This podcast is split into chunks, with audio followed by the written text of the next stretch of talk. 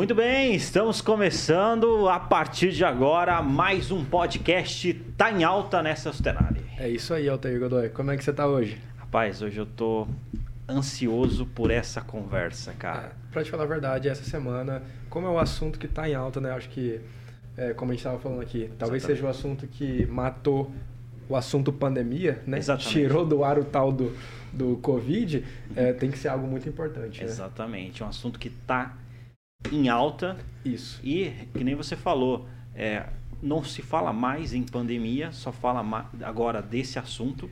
É. Né?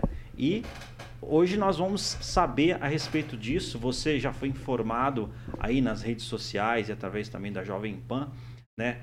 É dessa guerra entre Rússia e Ucrânia. E nós iremos entender, é, é, compreender os papéis, entender ali algumas atualizações em relação a esse assunto de forma exclusiva aqui pela Jovem Pan, né, Celso Tenari?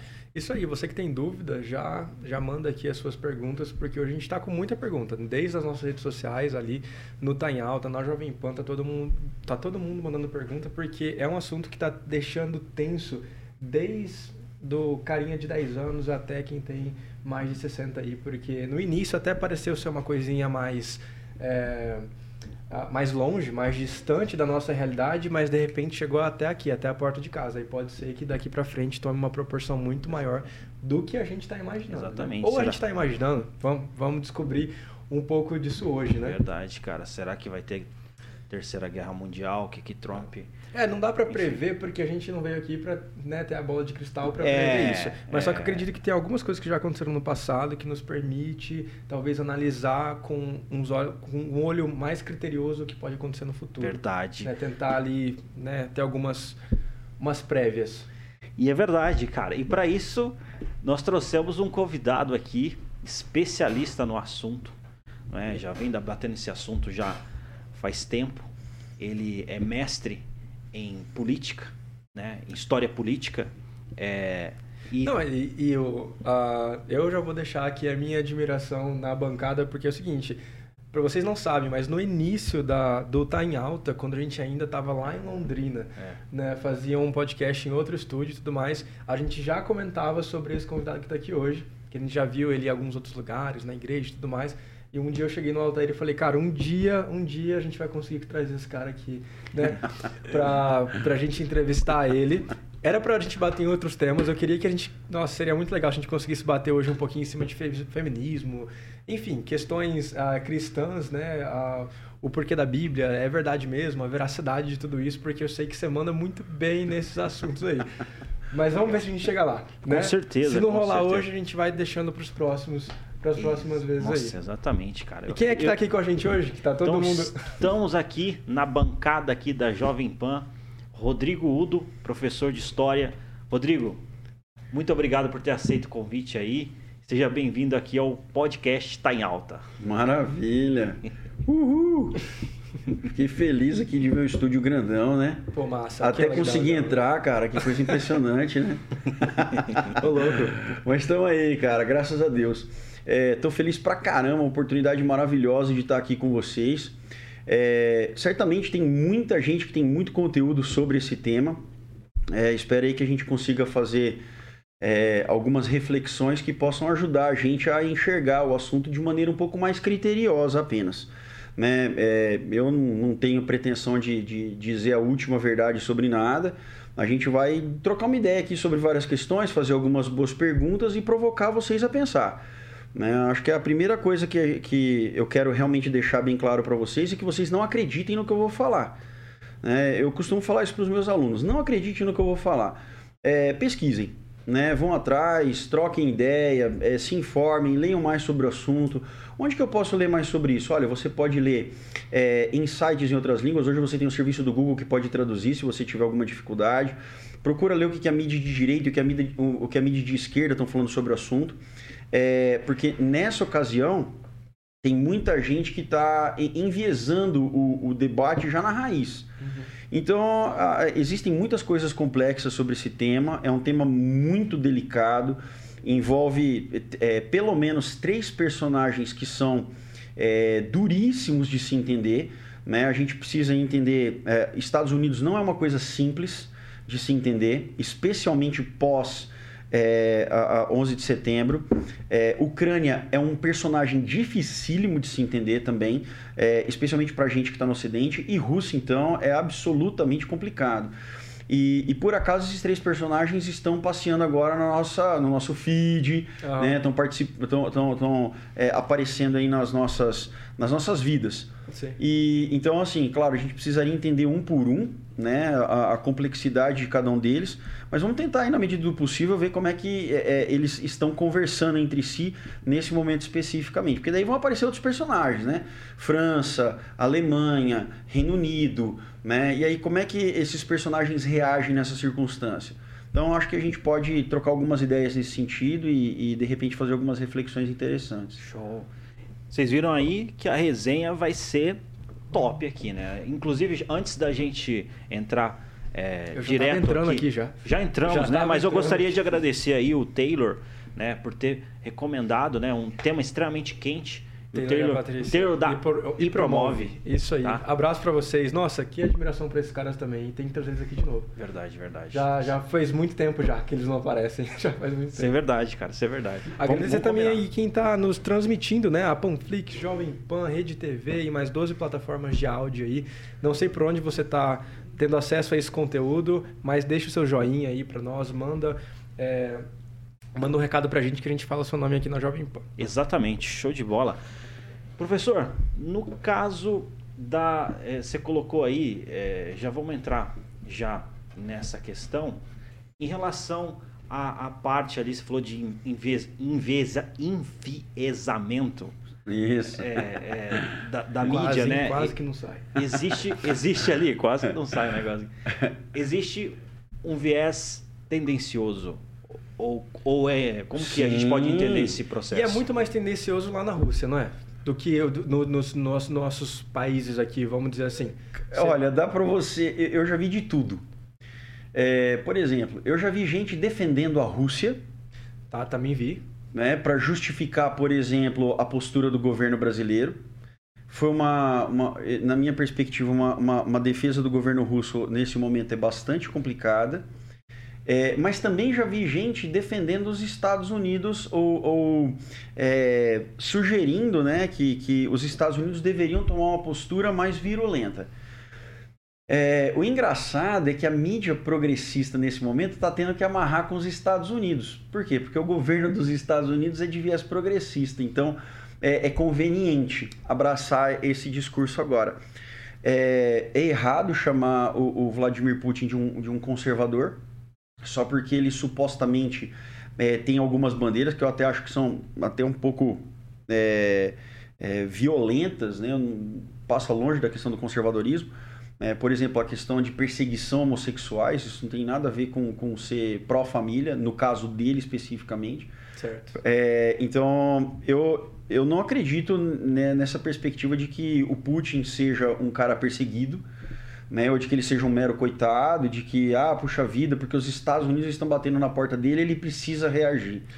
Mas essa, essa é a visão essa... que está todo mundo tendo. Pois é, Todo mundo está é... nessa, nessa linha de pensamento é, aí. Então, o mas... cara está protegendo a, a, o território dele ali, os Estados Unidos que chegou, né, colocando uh -huh. bomba ali, já colocando bomba. Isso, essa, é. essa, esse papo é muito interessante. É, vamos, vamos lá. É, primeiro, vamos, a gente precisa entender o seguinte: para a gente entender essa, esse relacionamento da Ucrânia com a Rússia, a gente pode começar no ano 1000. Tá. A gente pode falar lá das disputas entre varegues e vikings. A gente pode vir mais para recentemente aqui no contexto da Guerra Fria ou podemos falar só do, do, do século 21. Acho que a gente podia falar da Guerra Fria. Eu é, acho que se a gente voltar para os é, vikings... Porque é, é, que, na verdade, quando você vai tão longe... Né, por que, que a gente volta, vai tão longe? Porque a gente vai entender que a Ucrânia é a mãe da Rússia. Certo, essa é uma dúvida que eu tenho. Kiev era, na verdade, a, a capital, capital, da Rússia, certo? É, na realidade, não existia Rússia. Rússia ainda. Antes de existir Rússia ainda, é, o que acontece é que existe uma etnia chamada Ruskievana. Tá. Essa etnia Ruskievana foi que ocupou a Rússia.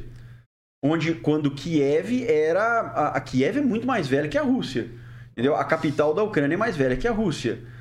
Então, a, a, nesse sentido, você voltar lá atrás e entender quem ocupou e como ocupou e quem colonizou a região, ajuda você a ter uma dimensão é, do, do, que está acontecendo. Por que, que eu estou te falando isso? Porque se você pegar o mapa da Ucrânia, por, é, por, exemplo, todo mundo já deve ter visto isso. Ah, porque em Donetsk, ah, porque em Lugansk, ah, porque na Crimeia existem muitas pessoas que falam russo, fazem comércio uhum. com rublos. Né? Vocês devem ter escutado isso daí. Sim, né? sim, Você vai ler isso daí. Mas por quê? Porque no sentido étnico, a distância que existe entre ucranianos e russos, ela é realmente muito pequena. Certo? Tá? Não tem nem barreira física, no caso, né? Não, é, você, tem, você tem a barreira geográfica, né? Você tem ali ah, os limites territoriais. Certo. Agora, a, a gente poderia vir um pouco mais aqui para, por exemplo, a, ascensão do, do comunismo governo de Stalin. É, o que acontece? O, os ucranianos, vai ser, vai ser interessante isso. Os ucranianos, eles são é, patriotas. Certo. Correto? A gente consegue ver isso hoje. Claramente. Uhum. Esse cara ele vai falar assim, por, é, por favor, tenta entender, não estou fazendo juízo de valor. Mas o que aconteceu quando o Estado Islâmico invadiu a Síria? Ah. Os caras falaram, não, não tem a menor condição, eu vou fugir de lá. É, isso aconteceu com toda a população síria? Não, não aconteceu com toda a população síria. Mas você vai ver que o número de pessoas que vão batalhar, vão falar, vão pegar em armas e vão enfrentar, é, qualquer, recebeu bem menos atenção do que o, o que os ucranianos estão fazendo. Né? O presidente da Ucrânia vai botar é, é, armas na mão da população. A gente tem vídeos de caixas sendo abertas com metralhadoras sendo entregues para as pessoas. Ah, porque onde já se viu o presidente ensinando os caras a fazer coquetel molotov, os caras não têm a menor chance com a Rússia. Não, eu acho que o, cara que faz um comentário desse, ele, ele não entende o que está em jogo. É. é mais ou menos o seguinte: é, tem uma quadrilha de 20 caras para invadir sua casa. Eles vão invadir, eles vão violar a privacidade da sua esposa e dos seus filhos. O que, que você vai fazer? Você não tem para onde correr, você tem muro. Se não tem para fugir, não tem, não tem um muro de trás, é casa atrás, casa dos lados. O que, que você vai fazer? Vou, vou morrer lutando. Exatamente. Entendeu? Você não vai entregar sua esposa e seus não, filhos. Não, você não ali. vai entregar. Você não Toma. vai entregar. Então, esses caras, eles têm uma, uma concepção de, de, de mundo um pouco diferente da nossa. Seria a falta do patriotismo? Seria aquela questão de que, ah, se, se a gente puder evitar a morte de, de pessoas, não importa, então, que a gente entregue a guerra. Porque essa é a ideia que está sendo porque passada. Não necessariamente isso. O que vai acontecer, não é só a questão do patriotismo. A questão é a seguinte, tem uma coisa imoral que está acontecendo. Uhum. Não é só lutar pela pátria. Existe algo imoral em jogo. Sim. Esses caras estão. A Rússia está invadindo a Ucrânia sem a Ucrânia ter disparado um tiro na direção da Rússia. É. E se a culpa é dos Estados Unidos, vamos dizer, vamos tensionar esse argumento, vamos dizer que a culpa seja dos Estados Unidos. Os Estados Unidos não estarem entrando para salvar a Ucrânia seria muito imoral. Seria. seria. Porque verdade, a, Ucrânia, a Ucrânia estaria apanhando por estar se aproximando dos Estados Unidos, os Estados Unidos não estão fazendo nada. Uhum.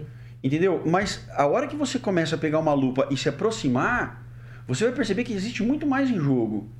Tem muito mais. Tem, claro que tem. Tem muito mais em jogo do que a mera aproximação da, da, da Ucrânia com a OTAN. Uhum. Mas vamos lá, vamos. vamos é, first things first, né? Vamos às coisas primeiras. Ah. É, lá atrás, vocês, já existe um, um, diálogo muito delicado entre a Ucrânia e a Rússia. Desde sempre isso? Desde sempre. Tá. Desde sempre. Por isso que eu estava dizendo para você que voltar lá no ano 1000 era uma coisa premente. Mas eu acho que essa frase resolve bem para nós aqui. Sempre houve uma tensão, um desconforto dos ucranianos com os russos. Por quê? Porque os russos são muito grandes, mas a Ucrânia é aquele baixinho parrudo que não vai se curvar. Tá bom? Ele tá. briga, ele, ele, ele, ele confronta esse gigantão. Tá certo. Tá bom? Aí o que acontece? A Ucrânia, um exemplo clássico é o Holodomor. É o Holodomor. O que, que aconteceu no Holodomor? O Stalin ele exigia que todos os países satélites entregassem toda a sua produção de grãos. Em troca, o Stalin redistribuía o que ele achava que a população precisava para comer e plantar. E os ucranianos falaram: não, peraí, a gente plantou, a gente colheu, isso é nosso. E aí, em nome do, do, do, comunismo soviético, o que, que o Stalin fez? Não, eu preciso dar uma lição, porque os ucranianos não são nada sozinhos. Uhum. Ele vai lá com o exército, ele sequestra toda a produção de grãos e não devolve grãos nem para serem plantados. Essa era a lição. Essa era a lição. O que, que vai acontecer? Os ucranianos vão começar a morrer de fome. Eles vão matar o seu gado, depois os cavalos, depois eles vão matar os cães, os gatos, os ratos e por fim vão matar seus filhos para comer. Caramba. Esse é o Holodomor, é a grande fome. E viva o comunismo. Tá? Porque o comunismo era mais importante do que a, a, a, os ucranianos acreditarem que eles tinham que comer melhor. Tá certo? Tá. Bom, então é, é, assim: a Ucrânia ela vai comer o pão que o diabo amassou na mão do, da, da, da União Soviética. Tá? Isso foi sempre assim. A gente poderia falar, por exemplo, dos campeonatos de polo, a gente poderia falar da invasão da, da, da rebelião na Hungria, a gente poderia falar de vários desses casos em que muitos é, países satélites muitas vezes foram prejudicados em inúmeras questões, inclusive nos esportes, para que o nome da União Soviética se sobressaísse e o deles ficasse apagado. Mas esse cara, ele continua sendo húngaro, esse cara continua sendo ucraniano, esse cara continua sendo iugoslavo, a, a, no coração dele continua sendo tcheco, né? É, é, no coração dele, isso é uma coisa premente, entendeu? É, é, é, meu, eu tenho uma identidade, porque ele continua falando o idioma dele. Uhum. Entendeu? Ele continua. O pai e a mãe em casa, eles conversam. Falam assim: olha, você vai sair daqui, você não vai falar isso, mas existe isso, isso, isso, isso, isso. Esse cara aprende um pouco da mitologia dele. A União Soviética não conseguiu acabar com isso. Tá? É um povo forte, né? Um povo que Sim, resistente. Eles são resilientes. Aí o que aconteceu? Tá. É, entenda que a gente não está lidando, quando a gente fala de Rússia, a gente não está lidando com o Zé das Couve. A gente não está lidando com uma inteligência qualquer. A gente está falando com um grupo de caras que enfrentaram os Estados Unidos de igual para igual durante a Guerra Fria. E em muitos sentidos a Rússia perdeu porque ela foi comunista. Porque se ela fosse capitalista, ela tivesse completamente aberta como eram os Estados Unidos, teriam, eh, eles teriam sido um inimigo muito mais difícil de ser combatido. Por causa da localização? Não, por... Por, por... conta da questão. É, é, uma, hora, uma hora vai faltar dinheiro para você comer. Sim. Né? É, isso é isso é premente. Né? Os caras gastaram dinheiro que eles tinham para poder gastar com infraestrutura e gastaram com armas. É, é assim, mal e porcamente, para a gente não, não, se perder muito no assunto, é sim, isso. Sim, sim. Por isso que a União Soviética perdeu a Guerra Fria. Uma das infinitas razões. Bom, mas aí o que acontece? A, a Ucrânia, é, quando a Guerra Fria acabou e os países começaram a se, a, a se descolar da Rússia, a Rússia vai passar por um tempo onde ela aparentemente entra num limbo né? Ela precisa se resolver. Você vai ver, vai ter a ascensão do Boris Yeltsin, né? O, o Mikhail Gorbachev acaba perdendo espaço. Uhum. É, enfim, em 1991 acaba de vez né, a, a União Soviética. E esses países agora precisam se resolver com a sua cultura. E aí você vai ter uma série de guerras civis, né? Na, na, na, na, região. A gente falando, não, eu não me identifico com isso aqui que foi criado, isso aqui é um estado fantoche. A gente tem uma outra identificação, então você tem a, a, a criação de outros países, inclusive, dentro desse bloco. Tá? Dividindo-se, eles estavam se separando da Rússia. Exato. E Agora, se dividindo entre eles Exato, depois. exato. Tá. Agora entenda que muita gente dentro desse bloco foi alfabetizada em russo. Ok. Tá? Que faz todo sentido. Claro. É. Então eles aprendiam a língua local e a segunda língua era o russo. Certo. A certo. segunda língua era o russo. Por quê? Porque os cartazes vinham assim. Eu, eu por exemplo, eu fui para Praga, é, você tem um museu lá do, do, do comunismo, que inclusive é, é, qualquer cara que vive no mundo socialista aqui deveria conhecer um lugar como esse. Porque os países que viveram sob regimes comunistas, eles não. Eles, eles são completamente honestos com relação ao que é realmente o comunismo, coisa que a gente não é aqui, tá? É, se você chegar para um país desse e falar assim, ó, existe o Partido Comunista lá no meu país, eles vão achar um pouco bizarro. Bizarro. Pelo fato de ser um partido? Como, como seria essa bizarrice? Como é que Pelo fato de ter gente que ainda acredite que isso dá certo. Tá. Não de ser um partido. Tá, certo. Não de ser um é. partido. Ah. Porque partido é o seguinte: se tem representatividade, se tem gente que acredita, beleza, mas eles ainda acham bizarro. Uhum. Entendeu? Tem gente que vai achar bizarro. Tipo assim, eles olham, já deu muito ruim, não é possível que vocês ainda, é, que vocês ainda considerem isso. isso. É, é, seria tão bizarro quanto ter um partido nazista. É, não, entrando nesse assunto. Mas deixa eu te perguntar, eu tô com uma dúvida aqui. É, se a Ucrânia pertencia à Rússia, partindo desse, de, desse argumento, o sentimento russo em querer pegar a Ucrânia de novo não é mais ou menos aquela ideia de tipo assim ah vocês já eram nossos hum. não, não, não estaria partindo tá. disso ah, eu vou, te, vou ser bem honesto com você é, aparentemente, em primeira, assim, minha, minha, minha, primeira sensação não é de que o, o, Putin quer a Ucrânia. Ele não vai incorporar a Ucrânia. Ele vai manter a Ucrânia a Ucrânia, certo? É, talvez, no máximo, o que vai acontecer é que Lugansk e Donetsk se tornem países. No pior das hipóteses, ou estados fantoches da, da, da, da, da Rússia do Putin, entendeu? No máximo isso. É, não, não acredito que haja interesse. Por quê? Porque a aparência também é importante. A aparência é tão importante quanto a essência. Então, tá, aparência então, em que sentido? Ele precisa aparentar inocente. Ele tem que aparentar, ser um bom moço. Sim, tipo aparentar assim, tô... inocência. Aparentar inocência é tão importante quanto ser inocente. Às vezes é mais importante aparentar inocência do que ser inocente. É, porque daí você não está sendo inocente claro. no ato, né? Você está aparentando, mas claro, tem a malícia. Ó, exato, tem malícia. Ó, vamos, vamos pensar o seguinte. É, é, que tem tanta coisa para falar que é meio difícil seguir uma linha cronológica da conversa. Vamos, né? Mas... vamos nesse cara aqui que a gente é, tá. Vamos, vamos, vamos, abraçar isso aqui então. Tá. Então vamos imaginar o seguinte. É, vamos dizer que o Putin, ele está dizendo assim, olha, eu acho um absurdo. Eu, eu vi, por exemplo, ele, ele, respondendo uma repórter, se eu não me engano, britânica, é, e ele dizendo o seguinte, vocês acham é, como, como, vocês acham que eu me sinto, ou que ó, nós russos deveríamos. Nós russos, porque ele é um líder populista, né? Uhum. No pior sentido do termo. E depois a gente pode falar sobre o Putin especificamente. É, você acha, como vocês acham que nós nos sentimos com o nosso, com os Estados Unidos estacionando armas na nossa fronteira? Eu vi isso aí. Certo. É, se você for uma pessoa que só escuta o discurso do Vladimir Putin, você fala, pô, realmente faz sentido. É. Certo? Certo. Porque ele vai dizer assim: ah, não, porque desde que a Guerra Fria acabou, a, a OTAN incorporou 14 países. Bom, é, é, esse foi o discurso. Certo. Não te causa a sensação de que os Estados Unidos invadiram esses territórios? Exato. Muito claro. bem. Então, sabe o que você faz? Faz a coisa mais besta que você possa imaginar. Entra no site da, da OTAN. Entra no site da OTAN e, e veja a lista de todos os países membros e depois tenha o cuidado de investigar o processo de entrada de cada um dos 14 países. Eu, eu, eu, eu, eu desafio você a investigar.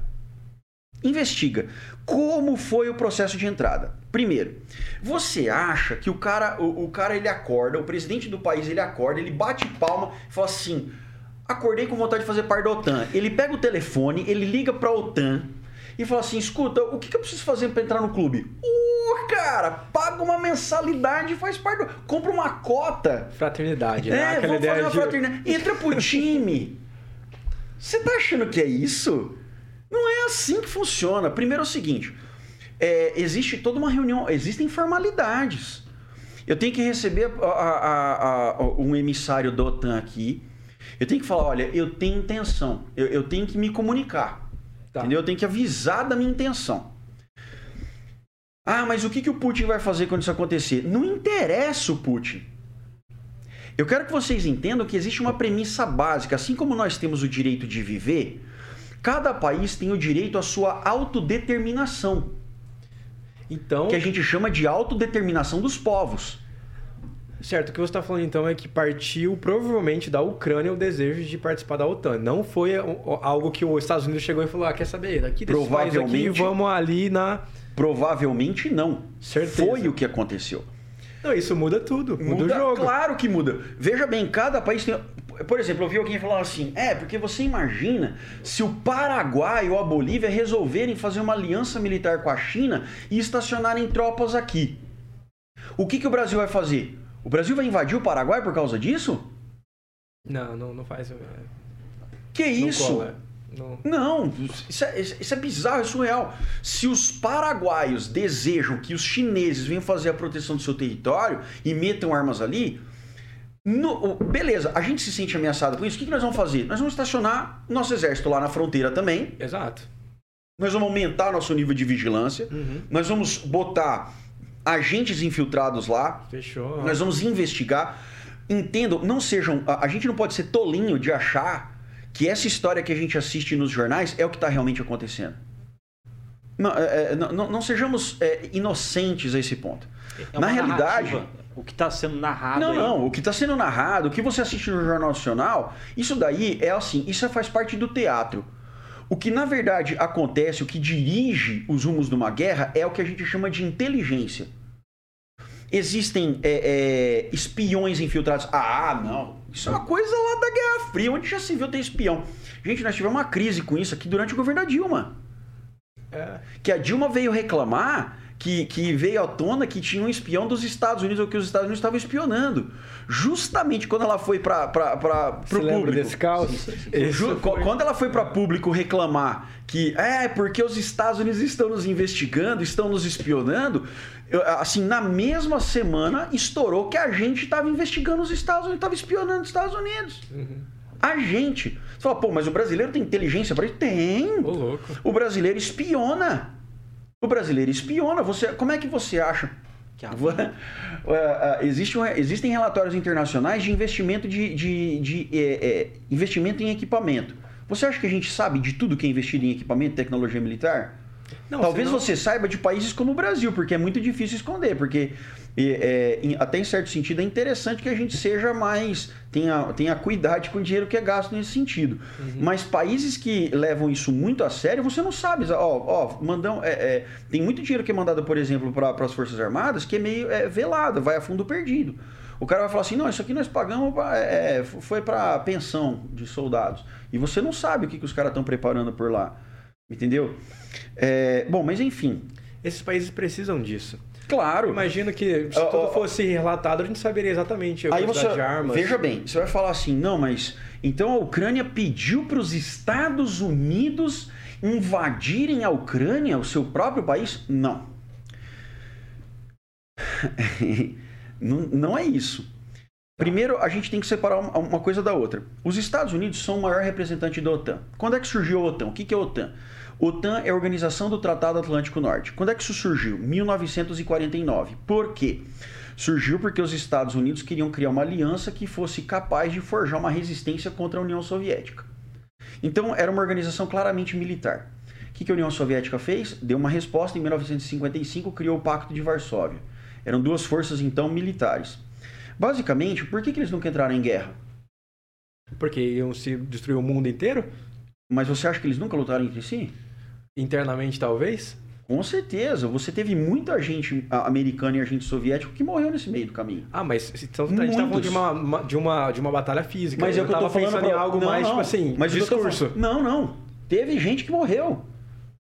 Vai chamar de Guerra Fria porque você não tem uma guerra declarada. Uhum. Mas você tem agentes é, soviéticos morrendo, agentes americanos morrendo, você tem americanos morrendo pela mão de americanos. Envenenamento? Porque, sim, traidores da nação. É, você tem pequenas escaramuças aqui lá que são, são registradas a nível classified, é, é, é que é nível secreto, ultra secreto, entendeu? Arquivos que é, provavelmente só serão abertos em 50, 100 anos.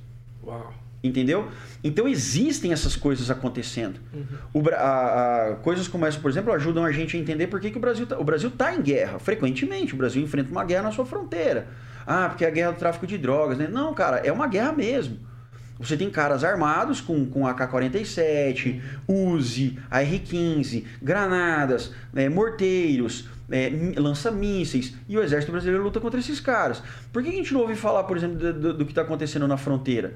Porque é uma guerra velada, isso vai para nível classified, isso vai para nível secreto, ultra secreto, assim por diante. Isso é para defender o quê? A gente está defendendo o turismo, está defendendo Não, nós estamos defendendo, nós estamos defendendo a nossa fronteira e estamos impedindo a entrada de droga aqui. Não, eu entendo isso. Eu digo a, a fato de ser uma guerra revelada, de não ser aquela coisa exposta. Tá, tudo bem, entendi. Sim. É, é nesse sentido, para a gente não, sei lá, assustar a população a tal ponto de que eles deixem de transitar ou para não causar um pânico público por, por, que seria uma guerra velada? Por que, por que isso tem por que que, que não viria público? Exato. É isso que essa, você quer saber. Essa é a pergunta. É. Por que, que não viria público? Uhum. É... Porque existem muitas respostas para isso, mas você tem a, a, a, diplomacia, ela negocia com as aparências. Tá. Veja bem, eu vou posar apertando a sua mão. Por exemplo, Bolsonaro, o que, que você conversou com Putin quando você foi lá? Qual foi a resposta dele? Foi extremamente evasiva. Tivemos bons momentos, conversamos, tivemos inclusive momentos muito soltos, muito livres. É, conversamos sobre negócios e para Fertilizantes, fertilizantes, isso, blá, blá, aquilo. Uhum. Acabou a conversa. Foi mais ou menos duas horas de papo. E você acha que duas horas de papo, dois presidentes de países que estão em, em processo de ascensão, inclusive com, um delas, com deles com intenção de prestes a entrar em guerra, duas horas, Falou só sobre fertilizante. você acha mesmo? Não. tudo bem, você- vamos dizer que você tem ajuda ali dos, dos, dos tradutores. Ah, mas duas horas, não, poxa. cara, duas não- horas é muito tempo. Não faz sentido. É muito tempo na, na vida de dois chefes de Estado. Você tem que se esforçar muito pra gastar duas horas Então, o que disso. acontece? É, é- é assim, veja bem, vocês estão percebendo que eu não estou fazendo nenhuma afirmação, eu só estou fazendo perguntas? Sim. Em muitos sentidos, eu estou só sugerindo. Aham. É que, na verdade, nossa mente ela é forjada de maneira muito simples para acreditar naquilo que a gente está vendo.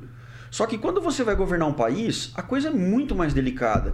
Eu acho engraçado o comentarista de política, sabe? Porque eles têm resposta para tudo. Ah, o Brasil deveria ter, o Brasil deveria ter reagido de maneira mais contumaz com a Ucrânia. O, o, o, No caso de- Como desse, é desse vou- cenário aí, né? é, o, o, o, o queridão, vamos colocar dessa forma, o queridão que chega e fala assim: ah, não, porque o Brasil deveria ter se levantado lá quando teve, quando o, o russo foi lá discursar, os diplomatas levantaram e ficou o brasileiro lá. Né? Por que, que o brasileiro não levantou e saiu? Cara, deixa eu falar uma coisa pra você.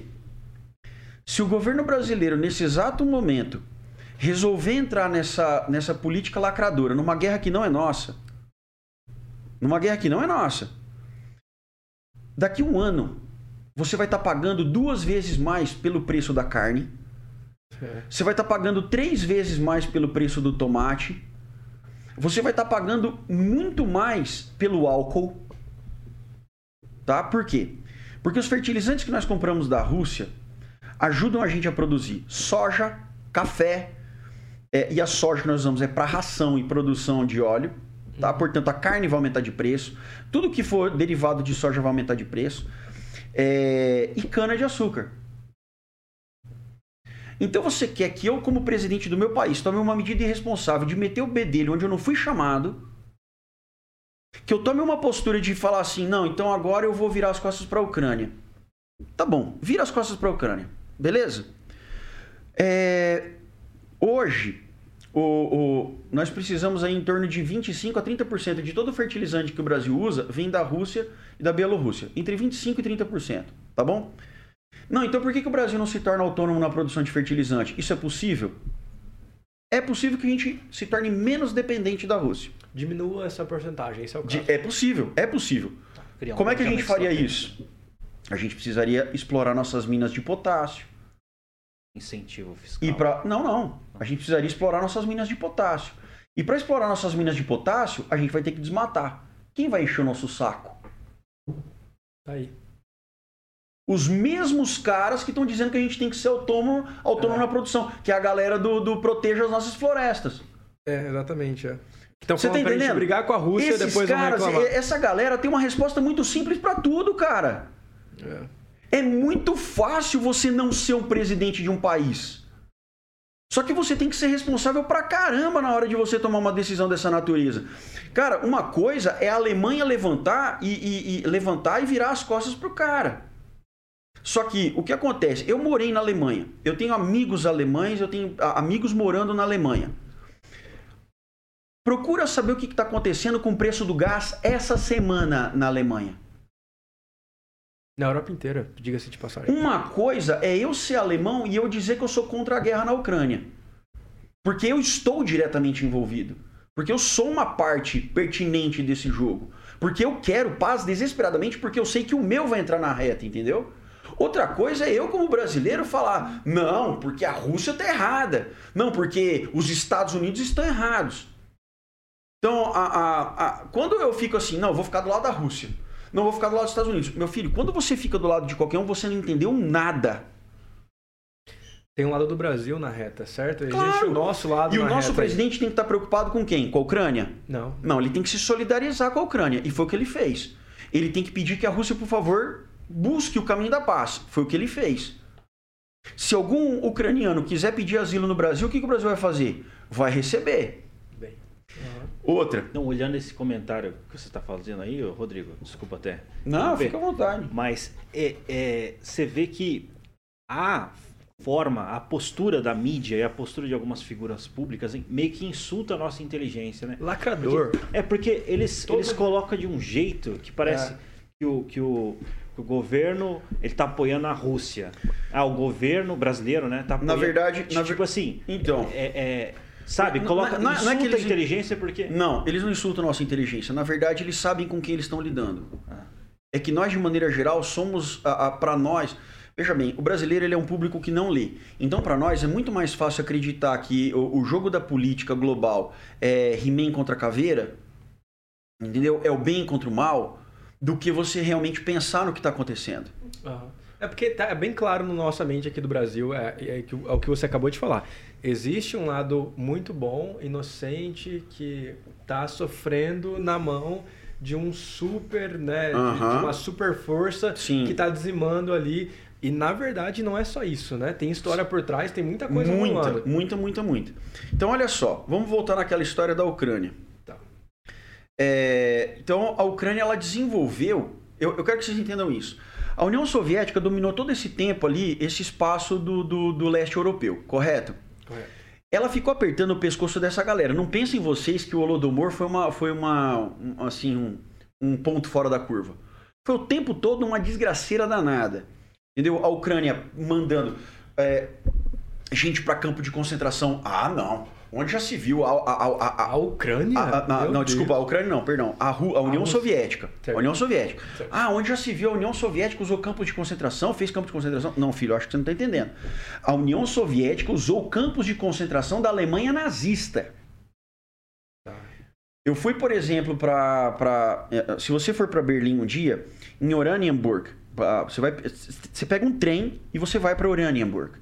Em Oranienburg, você desce e você vai a pé até o campo de concentração de trabalhos forçados é, do campo de concentra... do campo de Oranienburg, tá? Tá lá. Você chega lá e, e tem é, é, é, um espaço grande, né? Eles derrubaram a maior parte dos barracões, mas do lado do lado direito, se eu não me engano, tem uma prisão, tem a prisão do campo. Não bastasse o campo já ser um lugar bem ruim, tem uma prisão lá dentro. Nossa. E lá dentro, tem, é, tem, dentro das celas, em muitas dessas celas, tem a fotografia de pessoas ilustres que ficaram ali, presas, tá? Aí eu tava andando e aí, veja bem, quando eu fui para lá, eu era um cara mais inocentão para muitas dessas coisas, né? E eu comecei a ficar um pouco assustado, porque começou a aparecer dentro das celas assim fotografia de cara que ficou preso lá em 1954. Eu falei, não, pera aí, mas a guerra acabou em 45. Como é que esse cara tava preso aqui em 54? Entendi a parte da inocência. É, aí eu falei, não, aí eu, eu comecei a achar aquilo muito estranho. Aí fui pesquisar. Claro, eu continuei, eu, eu andei dentro do campo, fiz perguntas, li, é, fui atrás de informações. Normalmente no campo tem, na, na saída do campo tem um, uma, uma, loja, né, onde você compra livros, onde você pode se informar. Eu comprei algum material e fui ler. E aí eu comecei a descobrir que a União Soviética não só criou os gulags, que eram, essas, eram esses campos de concentração próprios, mas que eles também utilizaram campos de concentração nazistas para perseguidos políticos, religiosos, é, seja padre, pastor, o que for, eles foram criando essas, essas prisões em todo, o, em todo o leste europeu, dentro de toda a área da União Soviética. Ou que a Ucrânia seja, fazia parte, certo? Só para mim não perder aqui. Que agora. a Ucrânia fazia parte. Bacana. Ou seja, era um grande inferno isso daí. Uhum. Tanto que era o um inferno que quando a União Soviética se dissolveu, os caras respiraram muito aliviados. Você vai ver que os partidos comunistas, as células comunistas de todos esses países foram perdendo espaço rapidamente. Aliás, já estavam perdendo espaço durante a dominação, porque você vai ter a Primavera de Praga, você vai ter a revolta de Budapeste na Hungria, você tem um monte de revoltas, a ascensão de Leste Valesa na Polônia, porque os caras já estavam por aqui. O cara sabe que se ele se levantar, a União Soviética vai dar um jeito de fazer com que amanhã ele amanheça com a boca cheia de formiga. Como é que você acha que esse, de onde você acha que esses caras tinham energia para se levantar e falar: "Não, eu vou lutar contra o sistema, porque eu vou morrer de qualquer jeito, eu vou morrer lutando"? Nossa já era um inferno aquilo lá. Entendeu? Aquilo já era inferno.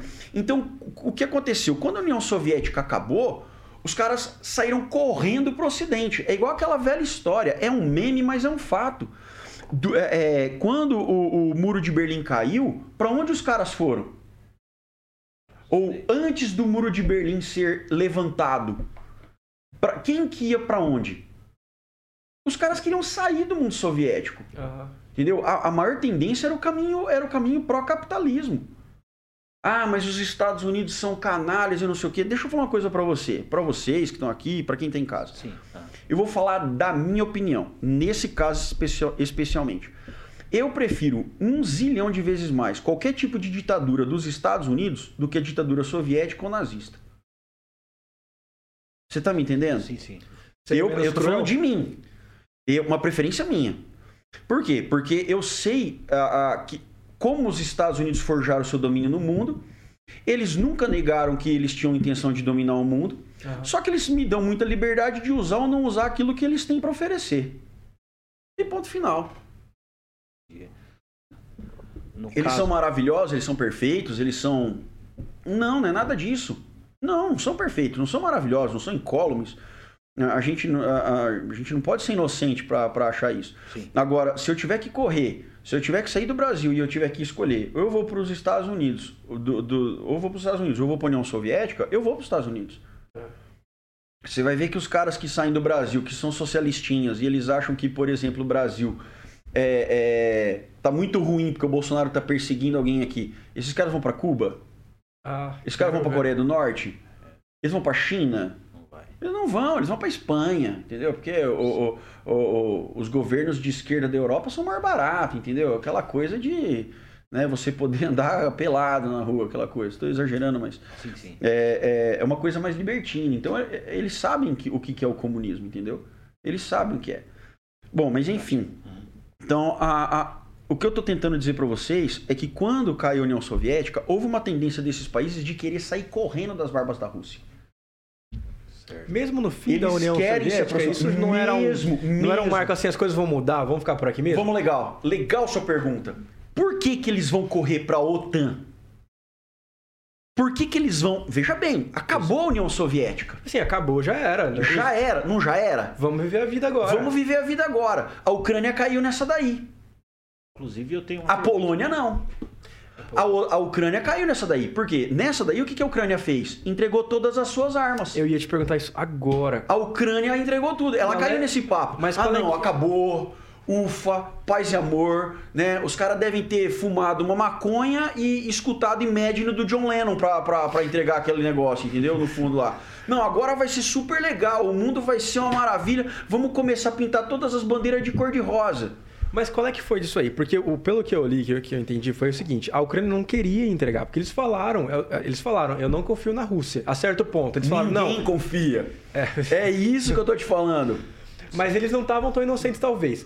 Pelo que eu sei, foi muito mais um trabalho dos Estados Unidos, junto com o Reino Unido ali, essa galera que convenceram eles a entregar e falaram: Meu, Ah. se a Rússia te, te, te invadir, a Hum. gente vai lá te defender. É. E não foi isso que rolou. Não é isso que tá rolando agora. Não, então, porque a- os Estados Unidos, independente de OTAN e o Reino Unido, eles tinham uma obrigação de estar defendendo a Ucrânia, independente de tratado, de, né, por conta desse, desse cara aí, desse acordo. É, é muito pouco tempo. É inocência, Pra- não é? Não, não, é- não, não, não. Não é inocência. É... é aquilo que a gente tá vendo. Mas lembra que eu falei pra você que existe uma coisa que a gente não tá vendo. Certo. E, e nesse sentido, ah, talvez quem assinou, quando, os- quando esses acordos foram assinados, a Rússia estivesse no momento. é, estivesse não, a Rússia realmente estava no momento em que ela não tinha é, como dar um punch. É, é, fazer uma demonstração de força. Mas essas- esse, armamento foi entregue para a Rússia, não foi? Ele foi é, da, da Ucrânia. A Ucrânia abriu mão, Ele inclusive, foi- de armamento nuclear, sim, não foi? Sim. Não é que ela abriu mão, aquilo nunca foi da Rússia, aquilo era da União Soviética. Por acaso estava lá. Aí, beleza, a Ucrânia poderia ter falado, não, isso aqui é agora é nosso, já que tá aqui, é Poderia ter falado. Mas daí eles entregaram. E se eles tivessem batido o pé firme, ninguém teria obrigado eles a entregar. Caramba, olha o que eles estão sofrendo agora. Claro. Olha porque, na que- verdade, o que acontece? Tem gente que diz assim, que tudo na vida é uma questão de equivalência de forças. Essa teoria é é uma teoria, inclusive, das relações internacionais, chamada de teoria realista. Eu não concordo muito com ela, não. Eu tenho sérias dúvidas a esse respeito. Mas ela tem um mínimo fundamento. Porque se a, se a Ucrânia tivesse algum mínimo de, de, de, de armas que botasse medo na Rússia, por exemplo, é, isso supostamente né, demandaria, demandaria alguma. A gente quer acreditar que demandaria da Rússia alguma algum medo de invadir a Ucrânia. Eles teriam pensado um pouquinho mais, talvez, assim. Tipo, É, talvez... mas, na boa, também não tenho muita certeza se teria resolvido, não. Por conta. A gente pode até, até, até entrar nesse assunto agora. Você acha que eles não teriam medo de entrar por conta da do- doidura, loucura do, do Putin? Porque ele é um cara muito imprevisível, que ele é um cara muito fora da casinha Não, mesmo? cara, ele não é um cara imprevisível, não. Ele é bem previsível. Ele é um cara bem previsível. Na verdade, ele é um cara extremamente inteligente e ele consegue. Ele, ele tem toda a chance de ter muito sucesso nessa empreitada que ele está tendo na Ucrânia, justamente porque o Ocidente é liderado por gente fraca, por políticos fracos. Fracos. É. É, eu não, E essa é a eu não visão usaria deles, a palavra frouxo aqui, mas já que você usou, também não vou, não vou, não vou É que eu usei, eu, eu, usei- eu escu- eu escutei esse termo, que a Rússia só faz o que faz porque os nossos líderes do Ocidente aqui estão se mostrando líderes. A percepção É, deles. Porque, cara, assim, você né? vê, enquanto os caras estão discutindo ideologia de gênero, Pois é, né? Sim. entendeu? Na, na, na- então estão discutindo. Isso até virou motivo de chacota em vários países do Ocidente. Mas enquanto os caras estão discutindo esse tipo de libertinagem no Ocidente, a, a, a Ucrânia tá. A, a, a Rússia tá fazendo o quê? Ela tá falando assim, meu, aqui a discussão é outra, eu quero dominar o mundo. E se esses caras dominarem, dominarem vamos, dizer, assim, vamos- mero esforço de divagação. Se o mundo fosse dominado pelos russos, que não, não creio que jamais chegará a isso, mas se o mundo fosse dominado pelos, pelos russos, é, eu diria que 99% das discussões que a gente tem hoje em dia sobre cultura e tal seriam completamente é, inúteis. Não ia, não ia ter Não, força. não, não tem o menor sentido. São completamente imbecis mesmo. Imbecis mesmo. Entendeu? Porque, Eu na que eu verdade. consigo enxergar isso que você está dizendo. É, porque a, a- ele- é claro, ele vai se aproveitar muito dessa, dessa fraqueza, desse impasse. Por quê? O que acontece? Hoje, quando você. Por exemplo, vamos, vamos pegar o governo do Canadá. Quando esse cara, ele, ele por exemplo, foi eleito primeiro-ministro, eu nunca vou esquecer isso. Ele, ele, ele, montou os ministérios dele e era metade homem e metade mulher. E aí perguntaram pra ele, por que você fez metade homem e metade mulher? Ele falou, ah, porque nós estamos no século XXI. Pá, quis lacrar, co- correto? Tá. Certo. É até, é, eu entendi. Não, não. Falou pra fazer bonito. Fez, É. fez pra ser bonito. Agora, eu perguntaria pra esse cara, então peraí, você tá me dizendo que se você tiver mais mulheres competentes do que homens, você só vai colocar meio a meio por uma questão de igualdade? Eu entendi seu ponto de vista. Nós aqui no Ocidente estamos muito preocupados com as aparências e nós governamos pelas aparências, entendeu? Nós governamos. No inter... é, por exemplo, o, o governante ele vai falar bonito, ele vai ser um cara eloquente, entendeu? O que importa pra mim é a aparência. Se esse cara for um chucro, um grosso, é, ele vai levar pau, entendeu? A gente não vai gostar dele. Que inclusive é um cenário atual, né? Sim, é claro, a gente é. vive, a gente, isso é, é, é um- premente aqui, entendeu? A gente vive isso no Brasil. Só eu acho que no Brasil a gente tá meio de saco cheio do político tradicional ainda. Ainda acho que a gente tá meio de saco cheio do político tradicional. É, em muitos sentidos, talvez o Bolsonaro ainda seja um cara meio meio chucro pra política tradicional. Só que o brasileiro ele anda meio de saco cheio da, da, da política tradicional. Mas isso é um outro tema, a gente, a gente fala. Poderia sobrar falar sobre- assunto aqui, hein? É. Inclusive, vamos fazer uma parte 2 aí. Você que tá acompanhando aí, vamos fazer uma parte 2 aí. Cara, eu tenho Ver umas- Deve ter disponibilidade. gente tacando pedra lá na internet. Pô, né? tem uma galera aqui, hein? Não, tem duas Então. perguntas. Eu tenho duas perguntas. Sim, lê umas perguntas que, aí. que se, se entrar dentro desse contexto, que primeiramente se a, porque a Rússia não pode entrar na OTAN? É, Ótimo, essa é uma É. pergunta muito boa. Da hora. da hora. queria, queria Ou porque saber. eles não querem, ou se eles querem. Enfim. né? Exatamente. Bom, primeiro é o seguinte, ó, é, é que a gente vai se perdendo. Vocês me desculpem. Sim, sim, quem, sim, quem, sim. quem tiver em casa, me desculpa, que a gente vai emendando um assunto no outro, às vezes a gente É. não consegue terminar. Não, é podcast tem, podcast. tem essa, É, essa, essa dinâmica, natureza, né? Depois vocês vão, Mas- vão mandando pros cortes, né, né? Depois a gente vai fazer os cortes aqui. Mas corte se que você, manda no podcast, Mas se você é o quiser que responder essa, essa pergunta mais pra frente e, e seguir a ordem cronológica. Não, é, talvez. Bom, enfim, vamos, vamos nessa. É, por que, que a, a, a, a, Rússia não entra na OTAN? Segura essa pergunta. Certo. Lembra que eu falei pra vocês que não é assim aleatório, o cara fala, ah, eu quero entrar na OTAN e ele vai e entra? Não é assim que funciona. Na verdade, existe uma série de critérios que cada país precisa obedecer para entrar. Tá. Vocês viram, por exemplo, que quando o Bolsonaro assumiu a presidência do Brasil, ele queria que o Brasil fizesse parte da OCDE Uhum. E que justamente é, os Estados Unidos disseram não. E naquela época teve muita gente tirando sarro. Ah, porque né, o, o Bolsonaro achava que era o cupicho do Trump e tal. O Trump disse não para ele. Por que, que o Brasil ganhou um não? Não tinha os critérios. Não... Porque o Brasil não estava obedecendo os critérios. Porque tá. os critérios que, tá, que com, com, os quais o Brasil documentou o seu desejo de entrada eram insuficientes para ele de fato entrar. Ok. O que, isso, o que beleza, isso, é justificável. Não, é justificável. Por quê? Porque, na verdade, o, o, o Bolsonaro entrou, ele apresentou quais dados? Ele apresentou os dados dos seus antecessores. Okay. O que acontece? Depois de dois anos de governo, nós entramos de novo com a papelada e, enfim, o Brasil entra para o CDE. Certo? O CDE é, é, é, é uma organização para cooperação e desenvolvimento econômico. É uma coisa muito mais simples do que você entrar para a OTAN, que é uma aliança militar. Certo. Tá. Então, para eu fazer parte dessa organização militar, a primeira coisa que tem que acontecer é que eu tenho que sentir que teu país é um país democrático. Ok, beleza. O que isso significa? Significa que tem que ter eleição. Uhum. Nessa eleição tem que ter situação e oposição. Okay. As eleições têm que ser completamente limpas e que a pessoa que ganhou tem que ser legitimamente empossada. Okay. Ou seja, o cara venceu, a população na rua reconheceu. Uhum o cara assumiu o governo do país, a população pacificou, aceitou o resultado e aí o cara governa. Beleza. É, é, o cara pode ser de esquerda, de direita, de cima, do alto ao infinito e além. Reto para trás. Não interessa. Não interessa. Bom, o que aconteceu? A Rússia tem muitos agentes infiltrados em vários países do mundo inclusive, obviamente, do próprio leste europeu, onde o russo ainda é, é uma língua bastante reconhecida e onde agentes russos falam fluentemente as línguas locais. Ok. Tá bom? Certo. Então, a, a, a Rússia tem agentes infiltrados nesses lugares. Para todo lugar, ela tem agente infiltrado. Tá? É, a Ucrânia é, já vinha demonstrando interesse de sair, de se descolar da influência da Rússia. Certo.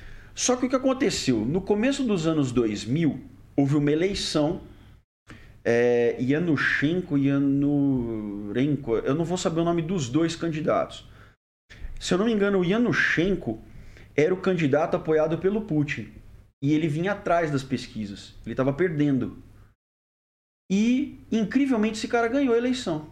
Ah, mágica. É. Entendi. Magistra... Assim, ele ganhou a eleição. Certo. E o povo ucraniano ficou muito indignado, porque a pauta desse cara era apoio à Rússia e afastamento da OTAN, afastamento do Ocidente. E o povo ucraniano, e a, a, a, pode parecer uma generalização, e de fato é, mas naquele momento o povo ucraniano desejava uma aproximação com o Ocidente. O que aconteceu? O cara ganhou, mas a população vai para a rua. A população vai para a rua.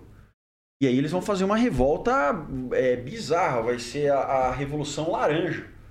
É, os caras vão pra rua, vão fazer protesto, vai ter é, passeata pra tudo que é lado, a, às vezes aqui lá um quebra-quebra, uma porradaria aqui e ali e tal.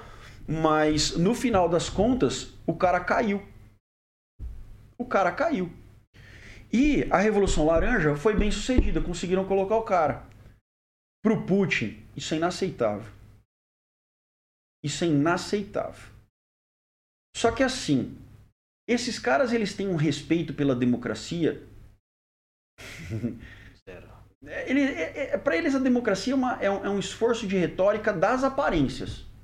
Certo que aí seria uma outra discussão, né? O que é democracia? Daí a gente teria aqui para filosofia discutir o conceito aristotélico de democracia, que Aristóteles acha que isso é um jogo de demagogia, que é uma corruptela, que a democracia não presta. Inclusive a gente até poderia falar da, da de podcasts que comentaram esses dias sobre a questão do nazismo. Exato. A, a, acho que a gente até eh, daria um outro tema. Uhum. O que, que os caras fizeram ali no, naquele podcast? Eles, eles não, não houve nada de errado, na minha perspectiva. Eles tensionaram, eles tensionaram a democracia. Exatamente. O que, que é democracia? Democracia não é o direito de você dar a sua opinião, não é a democracia de você se organizar e, e, e uma... Então, cara, todo mundo tem direito. Eu entendi esse argumento. É eu claro, falei, eu falei a ideia era essa, só que a gente vive numa atmosfera bastante lacradora, então é muito difícil você Os caras dizimaram. Falar não tem pro- racionalmente sobre isso. não, não- a, gente, pode falar o nome Claro, dos caras. meu, meu, é, é. Assim como eu tenho ojeriza pelo nazismo, eu tenho ojeriza pelo comunismo. Mas o argumento é muito simples. O argumento é muito simples. Se você pegar a democracia e tensionar ela ao que ela realmente pretende ser, em que as pessoas tenham realmente sua representatividade, sua liberdade de expressão, você vai ter que dar voz a todo mundo, inclusive a quem você não gosta. E foi um argumento muito mal colocado do Monark no Flow. Exato. Porém, é, se a gente fosse levar a democracia ao pé da letra, Exato. ele não estaria errado. Não. Mas é o que eu tô te falando. Veja bem, isso que nós estamos conversando aqui, é, para nós é uma coisa muito. a- a- tem, tem gente que vai até se escandalizar. Às vezes o cara vai falar assim: nossa, mas que absurdo, né? É, tem espaço para todas as ideias. Mas, gente, isso é democracia. É. Né? é o que pretende a democracia. Só que os caras lá do Oriente, eles têm uma visão muito bizarra da democracia. Assim: o quê? Vou dar democracia para uns caras que é, vão levantar e vão, vão vir com umas ideias das quais eu discordo? Não, eu prefiro uma monarquia. Por exemplo, no Bahrein, Emirados Árabes, Arábia Saudita, eu vou governar do meu jeito, não vou abrir para democracia jamais. Por que, que a gente não invade a Arábia Saudita e impõe a democracia lá? Hum. Porque se esses caras fecharem a torneirinha, o mundo vai, vai, vai, vai Ah, é. se arrebenta com petróleo. É. E o Putin, ele é um cara que não vai se dobrar ao conceito de democracia. Então o que, que ele faz? Ele vive da aparência da democracia para o mundo. Entendeu? Por exemplo, agora o Putin pode ficar no poder até 2036, se eu não me engano. 2036, exato. É, é, Por uma é. lei criada por ele mesmo, né? Algo É. Exato. E lá você vai ver que os, os, os russos, eles não estão indo pra rua. Ah, então é porque eles gostam. Hum, hum, hum, hum, hum. Não é bem assim. É porque eles vão sofrer se eles forem pra rua, certo? Claro, claro. Você tem um monte de represálias. Ó, Faz assim, ó. Quem, quem tá em casa, faz esse esforço. Pesquisa rapidamente nos comitês de jornalistas internacionais. Comitês internacionais de jornalistas. Pesquisa de 2000 a 2022 quantos jornalistas foram assassinados por instituições do governo. Registrado. Veja bem, porque tem muita gente que morre na Rússia e é registrado de uma coisa diferente. É igual os judeus que morreram nos campos de concentração. Ia pro documento que o cara tinha morrido de tifo. Quando na verdade ele tinha morrido num campo de concentração. Ele tinha morrido numa câmara de gás. Isso foi, foi o que aconteceu com a Anne Frank, por exemplo. Com ela, com a mãe e com a irmã. Ah, mo- Morreram de, de, de tifo poucos dias antes da guerra acabar. Provavelmente foi câmara de gás. Entendeu? É, então tem muita gente que morre na Rússia desse jeito. Então, aqueles que oficialmente estão registrados como queima de arquivo, procure esses caras. Porque, na verdade, se você pegar o, o número de jornalistas mortos na Rússia nos últimos 20 anos, dá quase 60. Oficialmente registrados. Oficialmente registrado dá quase 60. Agora, esses que foram assassinados por motivos, por, por agentes claramente ligados ao governo, são pelo menos 14. Bom, Nossa. então presta atenção. Esquece os 60. Você vive num país em que jornalistas que ve- deveriam estar, assim, protegidos, Aham. eles são assassinados pelo próprio governo. Você está entendendo o que eu estou falando? Não, isso é Cê- cê- terrível. a- assim, ó, você não tem liberdade. E eu estou falando dos russos. Tá matando a opção. A, a, a, a- Eu estou falando dos russos. As pessoas têm essa informação as maiores agências de informação da Rússia são do governo. Totalmente manipulada. Então a, então a Rússia nunca vai entrar na OTAN. Até porque toda a postura russa foi sempre de hostilidade ao Ocidente. Ah, Foi do tipo assim: enquanto vocês quiserem comercializar e comprar, beleza, mas eu não sou fã de vocês, eu não gosto de vocês. Mas amigos, amigos, negócios à parte. foi bem isso, né? É assim, a É o que postura. tá falando com o gás. É que assim, é exato, mas é por quê? Porque o Putin ele é um cara muito pragmático. Por isso que eu tô falando pra você, ele não é um cara imprevisível. Muito é pelo muito- contrário, ele é um cara. Provavelmente ele é o cara mais previsível. É, é ele e o Xi Jinping. Sim. Porque eles são extremamente pragmáticos. E talvez até aquele maluco da Coreia do Norte. Entendeu? Nem, eu acho que nem Cuba hoje é tão previsível. Porque esses dias os cubanos, o, o governo de Cuba resolveu a- a- a- admitir a céu aberto o mercado negro, que sempre teve lá. Entendeu? Isso foi uma coisa muito, muito nova, né? Mas o Cuba também é um outro assunto. É, então, olha que interessante. É, nota é, que, que a Rússia ela tem já uma postura anti-ocidental, Uhum. ela já tem uma postura contra o Ocidente é, e ela não tem os pré-requisitos para fazer parte da OTAN. Porque o que acontece? Você tem que ter. eu- só dei um, um requisito, eu não vou ficar entrando em todos, não, porque senão a conversa nunca, nunca mais vai acabar. A gente falou do voto. A gente só falou do voto da democracia, da prática da democracia. Olha, tem que estar tá funcionando. Houve essa revolução na Ucrânia, que foi a Revolução Laranja. Tá. Que foi ah, bem sucedida. Foi bem sucedida. E aí a, a Ucrânia começou a negociar sua aproximação com o Ocidente. Lembra que eu falei para você que o Putin não ia admitir isso? Uhum. Ele não admite. Então ele começa a encher o saco dos ucranianos. Ele começa a inserir agentes. Ele come... O que, que ele vai fazer? Como ele tem agentes russos que falam ucraniano fluentemente, ou ele vai cooptar ucranianos para começar a, na rua, chegar pro seu vizinho e falar assim: escuta, Cara, a Ucrânia é uma desgraça, né? A mãe Rússia, vamos nos curvar à mãe Rússia. Nossa, mas a Rússia é maravilhosa. Você acha que ele fez esse trabalho porque parece ser um trabalho tão de formiguinha? Mas é um trabalho de formiguinha, porque você acha, 10 anos depois, ele tomou a Crimeia. É. E não precisou de muito esforço, aparentemente. Entendeu? Claro, ele, ele, o que acontece? O, qual que é a justificativa para o Putin invadir? Cidadãos russos, pessoas que amam a Rússia e desejam a Rússia, estão dizendo que eles querem a nossa invasão. Então nós vamos invadir e nós reconhecemos o governo de Lugansk e o governo de Donetsk como governos autônomos. É a mesma coisa que ele fez com a Crimeia. Só que a diferença é que a Crimeia fez um, um, um, uma eleição totalmente frajuta. Entendi. Viu, Udo? No caso, você olhando assim, na, na, na tua opinião, se tivesse uma figura, por exemplo, como o Trump, você acha que seria um cenário diferente? Ou... Cara, essa, essa é a história do si, né? É. é não, eu não acho, eu não acho que, que fosse muito diferente. Talvez o Trump ele negociasse, ele negociasse subterfúgios que arrastassem, que empurrassem a guerra para frente. Mas esses subterfúgios que ele ia negociar só iam favorecer a Rússia. Por exemplo, ah, numa rodada de negociações. Vamos, você já percebeu que o Putin, o Putin falou, estamos dispostos a negociar? Você percebeu isso? Ah, sim, o sim. Putin já falou isso várias vezes. Nós estamos dispostos a negociar. No segundo nós queremos, de guerra, né? É, nós queremos sentar com alguém e conversar. Por que, que ele está disposto a fazer isso? Por que ele está disposto a fazer isso? Porque está gastando muito? Hum. Porque tá. qualquer tipo de negociação que existir agora, só ele vai levar vantagem. Não é. Certo. Não existe mais um ponto em que a negociação seja, seja viável. Ele está com, então, com, as cartas a, na mão, Veja certo? bem, é claro, ele está com todas as cartas na mão. Veja bem, a, a, olha o que eu vou te falar. É um esforço de divagação, não é história. Certo. Não é um fato. Eu não sei dizer o que aconteceria se o Trump fosse o presidente. Na minha perspectiva, ele só teria concedido um grupo de, de, de benefícios ele só teria estendido. A, a talvez ele só tivesse procurado é, negociar e teria atrasado o inevitável.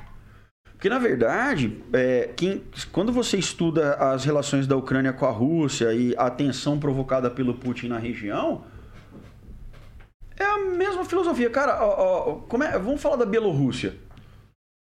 A, a Bielorrússia tem um governante fantoche do Putin. Ah, se você pegar, por exemplo, e ó, uma, uma, um, um rápido parêntese que eu quero fazer aqui. O Putin é genocida. O Putin é genocida. Ele mata e ele oprime etnias dentro da Rússia. Procura saber quem são os, os uigures, os chechenos. Vai atrás. Não acredita em mim. Pesquisa. Pesquisa. É, eu vou recomendar dois livros. Posso fazer isso? Com, Sim, certeza, com certeza, com certeza. O papo está muito C interessante. Vocês podem ler um livro chamado As Crianças de Grozny. As Crianças de Grozny. É, a, a, autora. Ai, rapaz, eu não vou lembrar do nome dela agora. Asne, não sei o que. Ela é uma norueguesa. Uhum. Ela entrou, ela se disfarçou e ela entrou na Rússia várias vezes para ir para Chechênia na Chechênia funciona assim: o peão ele fez 18 anos de idade, 17, 18. Ele começa a ficar meio grande, começa a aparentar ser um cara que vai né, criar alguma resistência, um cara meio forte, ele desaparece. Nossa. Ele desaparece. Sério? É, na Chechênia é assim. Aí, de repente, o, o que, que o Putin faz? Ele fala assim: não, os chechenos podem escolher o seu governante, desde que seja esse cara aqui. Que opção legal de escolha. Sim. da hora. E o cara que vai, ele, ele muitas vezes, ou ele é um russo que fala checheno mal, ou ele vai ser um checheno manipulado pelo Putin. Mas ele nem disfarça, então. Ele nem não, disfarça. a Não, claro que não. Todo mundo sabe. Olha, ó, por exemplo, tem uma, uma, uma autora, esse era o outro livro que ia indicar.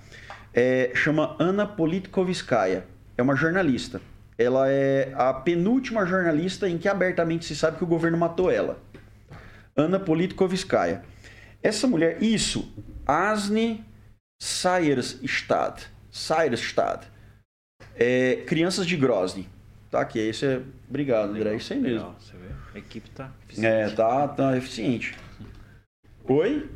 Na câmera? Empresta aqui, por favor. Não sei como é que vai lá. Não sei se Dá vai pra ver aí, lá. Thiago? Aparece, Tiagão. Aí. Aí é isso aí, filé. Valeu, obrigado. É, e o outro, é, a- acho que é a Rússia de Putin, da Ana Politkovskaya. Ela diz o seguinte: bom, essa mulher ela começou a investigar os podres do governo. Ela começou a investigar os podres do Putin. Então, o que, que ela começou a descobrir? É, descobrir não. Ela teve, ela precisava levantar provas, porque é uma, sabe aquele negócio que você sabe Aham. ela começou a levantar provas. Então o que acontece? Vamos dizer que você tem o Putin aqui e aí você tem um cara que é, é extremamente popular. O cara começa a crescer nas pesquisas e ele, e, e ele vai engolir o Putin. O Putin percebe isso. O que, que ele faz? Ele chama o cara para conversar. Aí ele senta com o cara e fala assim: pô, quais são as suas ideias e tal? Né? Passa a mão na perna do cara, Hum. olha no olho dele, fala quais são, quais são as suas ideias. Ah, é e tal. Pô, cara, eu gosto das suas ideias. Por que, que você não vem pro partido? Por que, que você não vem pro meu grupo? Veja bem, o cara é oposição ao Putin. Certo. Vamos dizer que o cara ele seja orgulhoso bastante, um cara que, que ama muito a Rússia. Fala, não, não vou me juntar a você. Tem você é um- ideais, o cara ali. é, você é um crápula e tal, nunca vou me juntar a você. Ou o cara não comparece na reunião. Uhum. Bom, na- nos dias que se seguem, o filho do cara não volta pra casa. Nossa. É filme, cara. Dois, três dias depois, o filho dele aparece com alguns, alguns hematomas no corpo. Traumatizado. O filho dele não consegue falar. Uma semana depois, a mulher do cara desaparece. Fica um mês sem vir pra casa. Aí aparece a mulher lá. Também toda quebrada. Com ele não acontece nada. Aí o que acontece? O que, que o cara faz?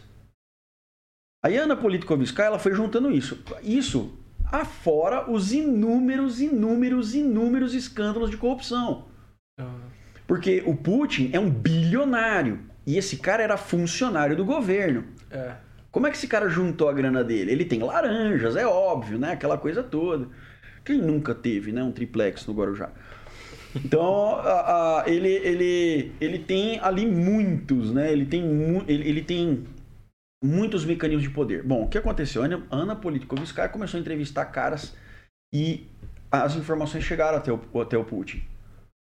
Um dia ela tá chegando em casa, ela entra dentro do elevador do prédio dela e assassinam ela dentro do elevador. Queima Do de nada, arquivo. Como se fosse ela tropeçando, caiu ali Não, não. Bala mesmo. Bala mesmo. É, tiro, mataram. Não, porque esses que eu tô falando pra você são casos em que nem o governo esconde que foi o governo que matou. Não, pra chegar a esse ponto dos caras estarem tipo assim, não, a gente matou mesmo.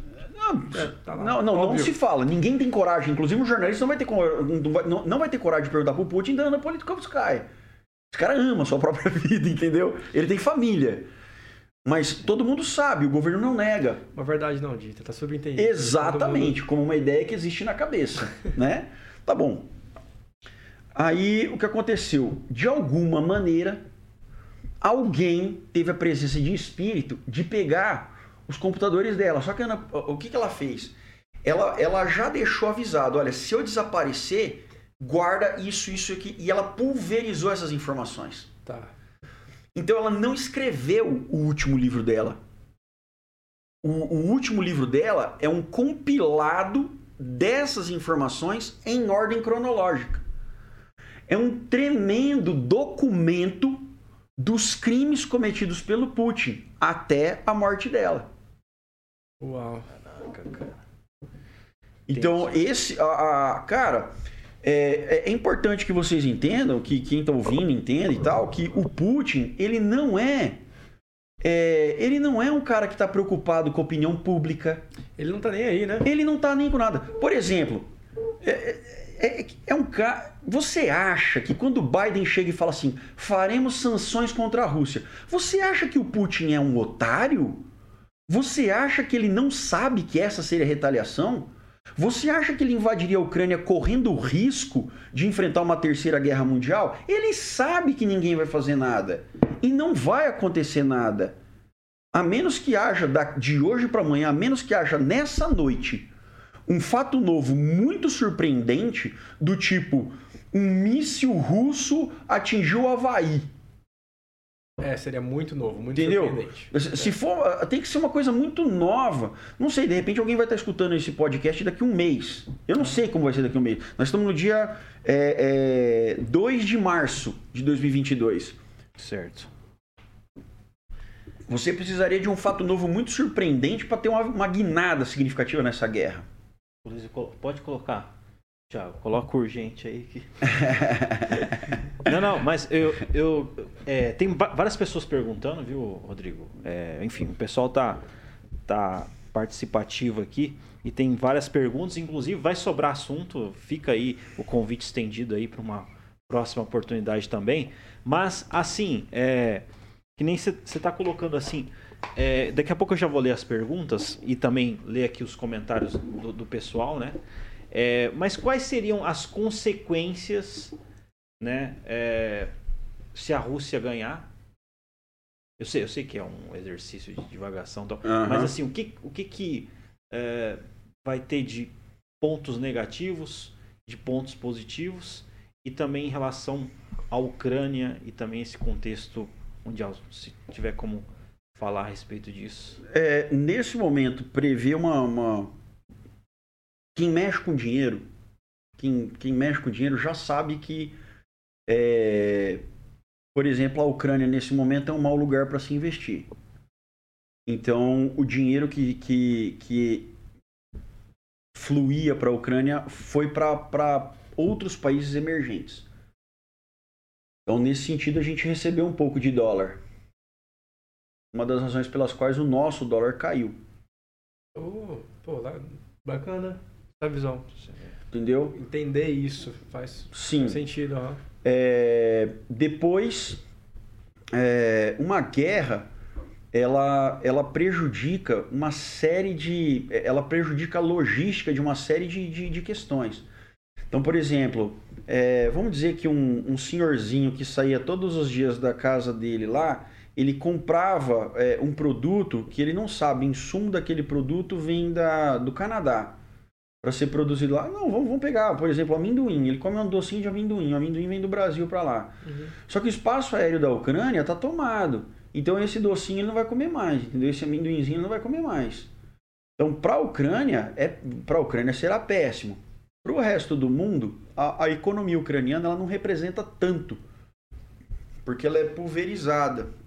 Então a gente conseguiria encontrar parceiros econômicos ou sobreviver ao ônus dessa ausência é, relativamente bem.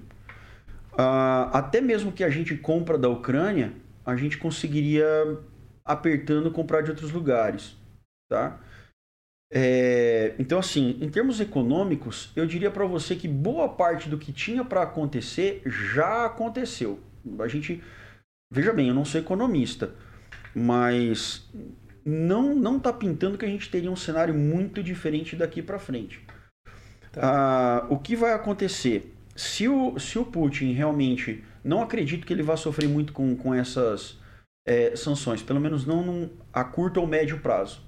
Não acredito nisso. Tá? Mesmo com aquela ameaça de atingir o Banco Central Russo? De... Não, não acredito. Ah, o, que, o que pode. Veja bem, o, o, Vladimir Putin, ele é um cara que ele foi agente da KGB e chefe do serviço de inteligência da, da Rússia. Para esse cara começar uma guerra, o quão bem informado você acha que ele está? Ah, com certeza. E o quão, nós não estamos falando só de equipamento militar.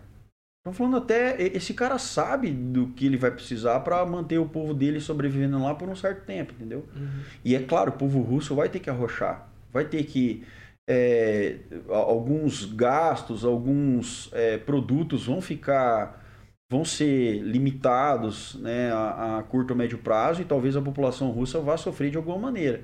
Eu acho que esse é o objetivo principal das sanções, porque, na verdade, isso está gerando uma guerra Mas interna. Mas isso não é suficiente para derrubar o Putin, que seria uma, uma, uma, meia solução do problema.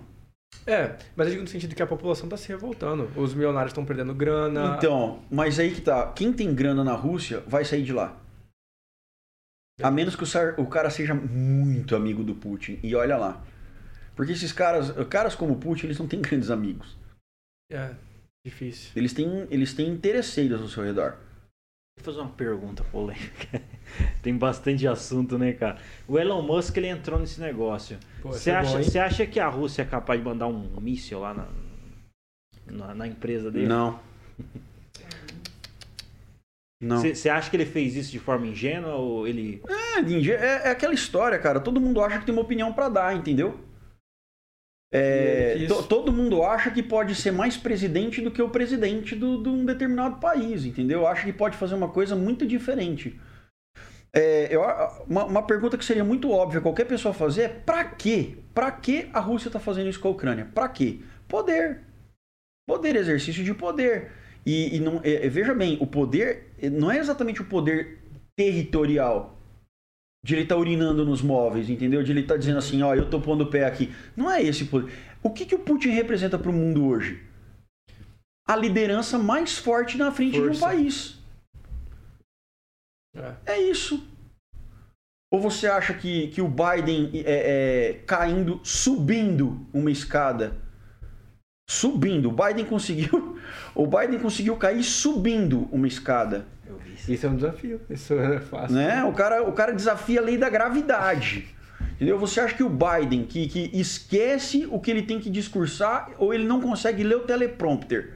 Você acha que esse cara representa. O que, que, o que você acha que o Putin pensa do Biden? Não... Fraco, frouxo. É um fraco, é um frouxo. É, é... ah, não, porque. Ah, não, porque os Estados Unidos aumentaram o tom né? Ah, eu tenho um botãozinho aqui. Ah, já... é, é, é, o que eu estou falando para vocês. Hoje é dia 2 de março. A menos que aconteça um fato muito excepcional, o mundo não vai defender a Ucrânia. Não vai. Então, então e o acredita... Zelensky sabe disso. Pois é. O presidente da Ucrânia sabe. sabe. disso. Ele sabe. Ele tá sozinho. Tanto ele que ele tá falou. Tá o cara. Veja bem, cara. O, o, o, presidente da Ucrânia. Ele sabe disso. Porque, veja bem. Quando você é presidente, eu vou dar um exemplo. Isso acontece nos Estados Unidos, mas é, de, de uma maneira, em proporções diferentes, acontece com todos os presidentes do mundo. Tá? tá? Sim. O que, que vai acontecer? Quando o cara acorda, ele é brifado.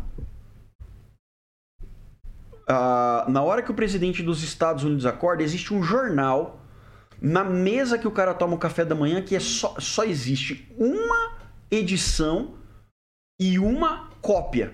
Que é para ele. É ele. Tá. Ele vai ler esse jornal, que é com as principais. É aquilo que ele precisa saber para falar sobre os principais temas do país dele e do mundo. E é assim: é a manchete e dois, três parágrafos de notícia. A manchete, dois, três parágrafos de notícia. Ele lê aquilo. Aquilo é queimado, aquilo é jogado fora. Porque é o que ele precisa saber. É a informação que chega até ele. Tem gente mais bem informada que o presidente? Claro, muito mais bem informada que ele. Ele não precisa saber tudo. Todos os presidentes do mundo são brifados. Eles são informados. O Bolsonaro é informado. O Bo o, o, todo mundo sabe, quando o Bolsonaro assume a presidência da República, ele tinha a língua muito mais solta do que ele tem agora. A, a presidência é, é, é, adestrou, eu, eu, não poderia usar outra, outra, outra palavra, adestrou Bolsonaro. Ah, não, porque ele ainda fala muita besteira. Eu não quero entrar no mérito da questão. Hoje ele fala menos. Ele, eu tô falando, não tô nem falando besteira. Ele fala menos do que falava há, há, há dois, três anos atrás. Quatro anos atrás, né? Vai dar. Uhum. Então, você vê, é, todos os presidentes são brifados. Esse cara, várias vezes já escutei o Bolsonaro falando assim: olha, eu gostaria de falar isso aí pra você, mas sinceramente o que eu posso falar para você chega até aqui. Eu já vi várias vezes ele falando. E é normal. Ele é, o primeiro, é um dos primeiros presidentes, inclusive, no Brasil, que trata dessa questão dessa forma. De falar, olha, eu não daqui para frente eu não posso falar mais para você. Por quê? Porque ele tem informação, todos eles têm informação. O presidente da Argentina tem informação. Uhum. Do Paraguai, da Bolívia, o Evo Morales, entendeu? Sim. Todos eles têm. Então, a, a- e agora você imagina como que funciona o sistema de informação da Rússia. Nossa. Um cara que investiga tudo e todos. Tem muita informação, né? Muita informação. E a gente quer agradecer aqui o pessoal que está participando. Né? Aqui, o Diógenes Rodrigues Marques, né? Ele fez uma pergunta aqui. Kellyson também participando aqui no canal da Jovem Pan. No canal do Tá em Alta também tem várias pessoas participando, né, né Celso? Tem sim um abraço aqui pro Alisson Zeviani. Rodrigo, o que você me fala do efeito do agronegócio em relação à guerra? O adubo que vem da Rússia e o trigo que vem da Ucrânia. Além de que a Ucrânia é a quarta maior produtora de soja do mundo. Enfim, Gabriel Aparecido também mandou mensagem. É, Cassiano Dena. Muita gente aqui. Um abraço para todos vocês. Isabela, Neiva, Osni, Marcos, muito obrigado pela sua audiência, por estar aqui participando. E o pessoal está com muitas perguntas aqui, mas essa aqui é uma interessante. Inclusive, hoje saiu uma nota de que o Brasil está tendo, tá namorandinho assim com o Canadá em relação à, à exportação de fertilizante. Isso aí, porque eles são um potencial, Sim. uma, uma galerinha que poderia suprir Sim. esses 35% aí que a. Ó, vai- Rússia a do gente pode pensar de maneira é, é, eleitoreira, que eu acho que não é o caso nesse momento, e pensar, ah não, o Bolsonaro ele, ele vai. ele precisa ficar do lado da bancada rural porque é uma bancada importante de apoio a ele. Tá. É, existe esse lado? Claro que existe. Se pensa nisso também. Mas, nesse caso especificamente, a gente não está falando de uma bancada que vai, vai, vai amparar ele. A gente vai falar da fome mesmo, vamos falar de fome. Vamos falar de produtividade. E aí entra naquilo que eu falei para vocês no começo do programa. Se esse cara, vamos dizer, a, a, a gente sabe que vai ter que comprar fertilizante de outro lugar. Por quê? Primeiro porque o espaço aéreo tá uma desgraça. Exato. Como é que você vai meter um avião lá no espaço aéreo da Ucrânia para fazer comércio com os caras passando caça para cima e para baixo daquele negócio lá? É. Ah, porque o, o Bolsonaro não foi buscar os brasileiros que estão na Ucrânia. Ótimo, uma coisa é o Bolsonaro ir buscar os caras que estão na, na China no meio da crise da Covid. Outra coisa é buscar os caras no, no- no espaço aéreo da Ucrânia. Ô, dá licença aí, eu vim buscar os brasileiros. É. Se liga, meu irmão, não tem Figas, dessa. figas agora. Não, não, não, não. Dá licença, é o seguinte, porque na a Ucrânia vai ter cidadão do mundo inteiro lá. Exato. Aí vai, o- vai o Bolsonaro e fala assim: não, ó, dá licença que o Brasil vai buscar os seus cidadãos. Ó, então vamos parar. Que moral, ó, hein? Para a Rússia, para a Ucrânia. Ó, ó, ó, fica Tempo, segurando. tempo. Chega o avião brasileiro, recolhe, e aí a guerra volta. Se liga, meu irmão. Você não tem ideia do que é uma guerra. Não rola Entendeu? assim, não, né? não viaja na maionese, entendeu? Tem, olha, aparece cada coisa bizarra que a gente escuta. Então, assim, realmente a gente vai ficar, por um tempo a gente vai ter, é, talvez tenha essa dificuldade. É, veja bem, nesse momento, tá garantido o nosso fertilizante até outubro, mais ou menos. Tá. Fertilizante. aí, aham. A gente tem fertilizante no Brasil tranquilo até outubro. Se a gente não comprar nada, se não comprar mais nada, tem até outubro. Só que a relação do Brasil com a Rússia não está rompida. A gente disse, olha, a gente não quer a guerra, a gente acha a guerra uma coisa ruim, preferimos a paz, devemos seguir o caminho da diplomacia, mas negócios, negócios, o meu povo passando fome é outra história. A guerra entre vocês, o meu povo não vai passar fome. Então foi um posicionamento Correto? perfeito. Eu diria pra você que de. a- a- meu, é assim, ó, não é, é, Se fosse o Lula fazendo isso, se fosse o Ciro Gomes, se fosse, meu, o Zé das Couve. A Dilma. Não, a Dilma não. não, a Dilma A não. Dilma estoca vento. Né? a, gente teria, a gente teria que pensar alguém por ela, mas é, se fosse qualquer cara, se fosse qualquer, qualquer presidente, inclusive a Dilma, é, e, e nesse momento, qual deveria ser a postura adotada? A postura que está sendo adotada agora. Perfeito. A Eu postura que está sendo adotada agora. Tá todo mundo querendo empurrar o Brasil para uma decisão que só vai desgraçar a gente. Qualquer coisa que o governo brasileiro falar contra ou a favor da Rússia vai ser muito ruim para nós. A melhor posição que o Brasil pode ter nesse momento por nós brasileiros é a neutralidade. O pessoal quer que dá o win, né? O pessoal quer que. Mas Não, é que a gente- não, é- nem faz é- sentido, né? A gente Não, porque tem- ah, todo mundo quer que, ah, ah, por exemplo, eu, eu, eu respeito muito, tem, tem, tem pessoas que eu respeito muito, comentaristas que eu gosto demais, mas eu tenho escutado algumas pessoas dizendo assim, não, porque o Putin está no direito dele, porque os Estados Unidos têm pressionado na fronteira. Cara, não tem pressionado coisa nenhuma. Na verdade, Ucrânia, Letônia, Polônia, Hungria, República Tcheca, todos esses países quiseram entrar na OTAN. E como eu disse para vocês, para poder entrar na OTAN, você tem uma série de critérios a serem obedecidos. Não é assim, ah, eu quero entrar, ou oh, chega mais, porque eu quero mais e botar o pezinho aí. Não é assim, não, meu filho. Entendeu? É, é, é, é uma aliança militar, é um compromisso. Entendeu? Então, a, a, nesse momento, a, a chegada de fertilizantes para o Brasil não está não tá comprometida. A gente vai continuar recebendo fertilizante da Rússia. Tá, então não é um desespero. Não, não, não tem, não, não tem motivo para a gente trazer não, isso e falar, não, não, não Bolsonaro tem. ferrou o Brasil. Não, não, não. Negativo, em hipótese nenhuma. Em hipótese nenhuma. Nós estamos falando do país que produz alimento para o mundo. Exato. Outra coisa, qualquer país vir aqui romper relação com o Brasil, é ruim. É, é, é, é, o Brasil hoje tem muito mais chance de pulverizar o que ele compra pelo resto do mundo do que pulverizar o que ele vende. Exato. As pessoas precisam do, do produto brasileiro, entendeu? Do, da nossa, das nossas commodities. Uhum. Agora eu volto a dizer. Seria interessante para o Brasil produzir seus próprios fertilizantes? Seria ótimo.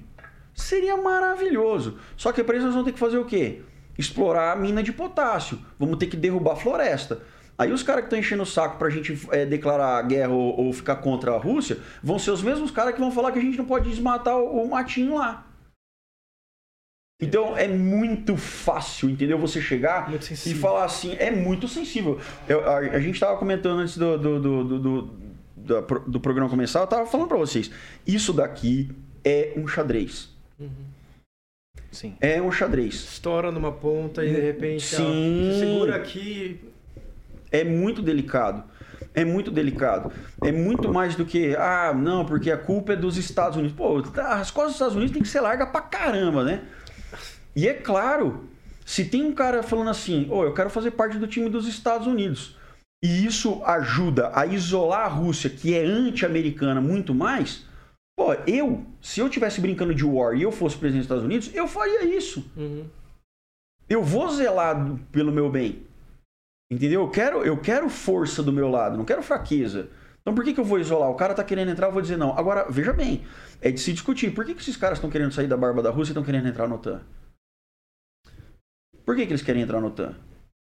Por que, que eles precisam? Por que, que a Ucrânia quer entrar para a OTAN? Por que, que o povo ucraniano quer que a Ucrânia entre na OTAN? Para estar tá do lado de um, de um oponente forte também? Cara, porque eles não. Eles, eles têm ojeriza, eles têm paura a possibilidade de acontecer justamente o que está acontecendo. Certo, perfeito, perfeito, cara. Interessante, cara, interessante. E a OTAN é muito mais defensiva do que ofensiva, né? Eu sei, eu sei que a gente tá, ó, falta uns minutinhos aqui pro final, mas a, a, OTAN, a gente falou muitas vezes, várias vezes aqui que é uma organização militar, certo? Sim. Beleza, isso aí eu concordo. Mas ela está se mostrando muito mais uma organização militar de defesa do que de ataque. Por quê? Nesse, nesse momento era para estar tá atacando sendo bem simples nesse caso, né? Sem entrar muito a fundo. Por mais que a Ucrânia não é um membro, né? Não, não. A questão é muito simples. O que, que acontece se os Estados Unidos entrar, se a OTAN entrar na guerra? Guerra mundial. Aí, aí é todo mundo. E o ônus é muito maior do que o bônus. Então, nesse caso, meus queridos, eu tenho uma notícia ruim para os ucranianos. Eles estão sozinhos. Vocês estão sozinhos. Né? É. Entendeu? Então, infelizmente, infelizmente nesse momento não vai acontecer. E não, e olha, eu vou dizer uma coisa para vocês. Em grande medida, você sabe quem são os responsáveis por a Ucrânia, a Ucrânia estar sozinha? Eu vou colocar, o, na minha concepção, o primeiro personagem. E, e, e atrás dele, à sombra dele, todos os demais, a Alemanha. Alemanha? A sombra da Alemanha, o resto. Entendeu? A saída da União da, da, da do Reino Unido da, da União Europeia também foi um fator que foi desmantelando, foi enfraquecendo o próprio continente. Mas veja bem, esses países. Por, por que, que eu falo Alemanha? Porque a Alemanha é o país mais rico na Europa continental. E é o país mais rico e é um país dependente de matriz energética estrangeira. Ou seja, ele é extremamente suscetível. Só isso aí já desbanca a Alemanha. Já, entendeu? Então, por que, que o Ocidente não reage? Porque eles são suscetíveis. Entendeu? Não tem. Eles são dependentes do gás que vem da Rússia. E por acaso toda a tubulação desse gás passa pela Ucrânia. Pois é. Entendeu? Então, a, a, o Obama, que é outro cara que eu acho que também teve uma política externa é, extremamente fraca, pobre, limitada mesmo, só não foi mais desastroso do que o próprio Biden, né? Porque não tem como ser, né? Muito é, é muito difícil muito ser difícil. pior do que o Biden. É. Tipo a Dilma aqui no Brasil, muito difícil ser pior. É, não sei, cara, não sei. Eu acho que a gente, a, a, humanidade, ela, ela vive competindo com seus próprios recordes, entendeu? É verdade, então, a gente então, fala isso. A, a gente fala isso agora, mas amanhã ou depois... Você volta aqui pra gente comentar justamente desse tema. Cara, mas a... a... Eu pego uma carona o, o, Obama, eu, eu lembro muito claramente disso, o Obama sentado com a Merkel falando para ela, falando assim, olha, vocês precisam pensar numa forma de ampliar a sua matriz energética. Vocês são muito dependentes.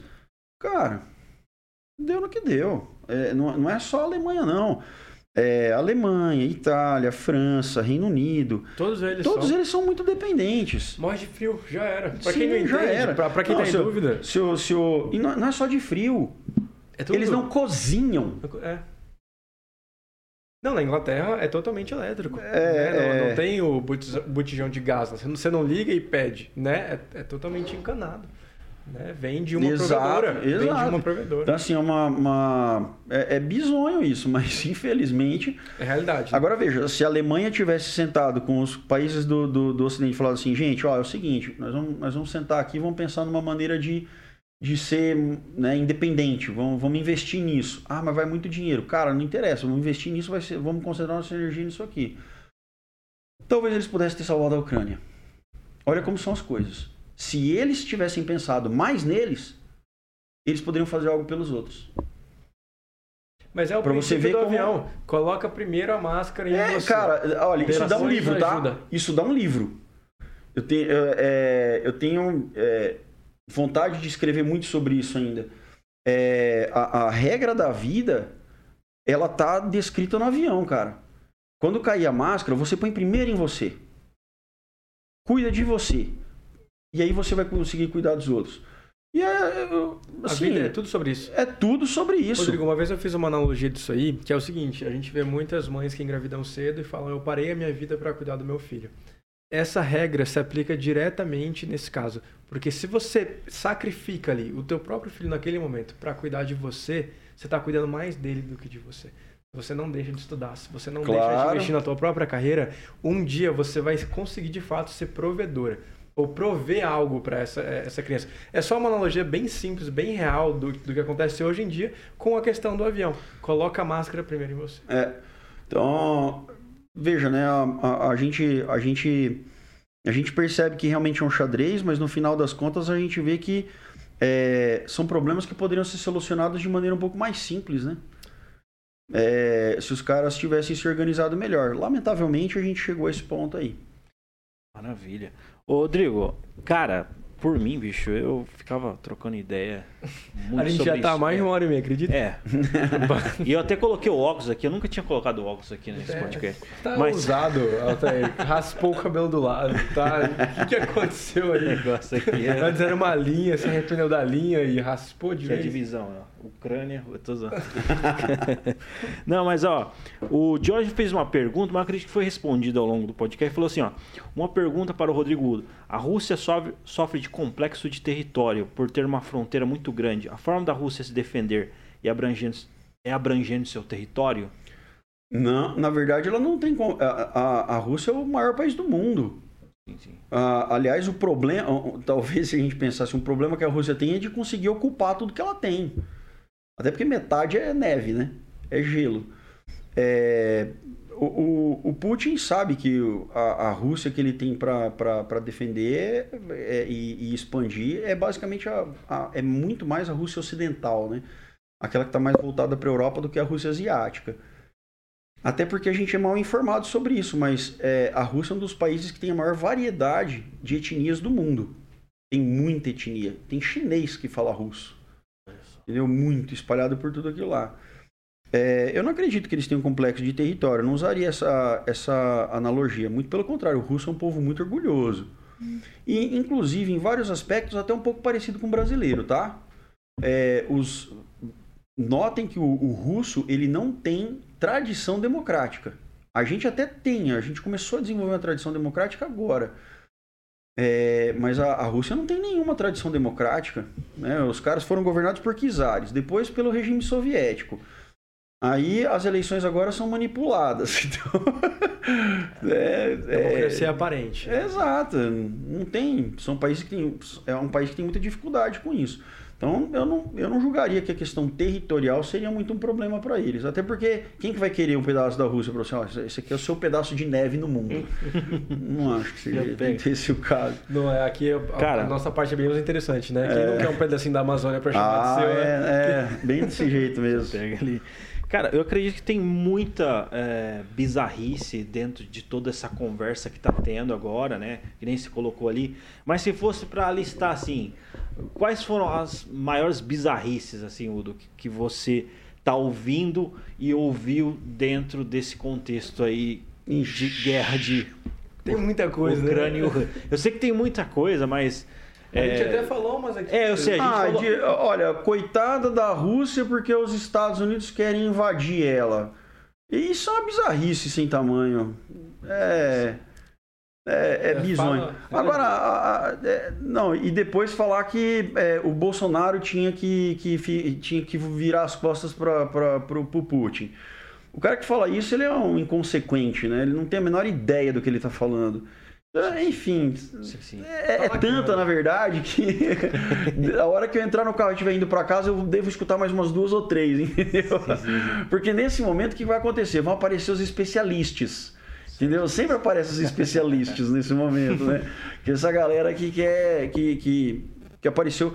Por que, que eu falo isso para vocês? É, eu, eu estudei especificamente Guerra Fria, lá no mestrado.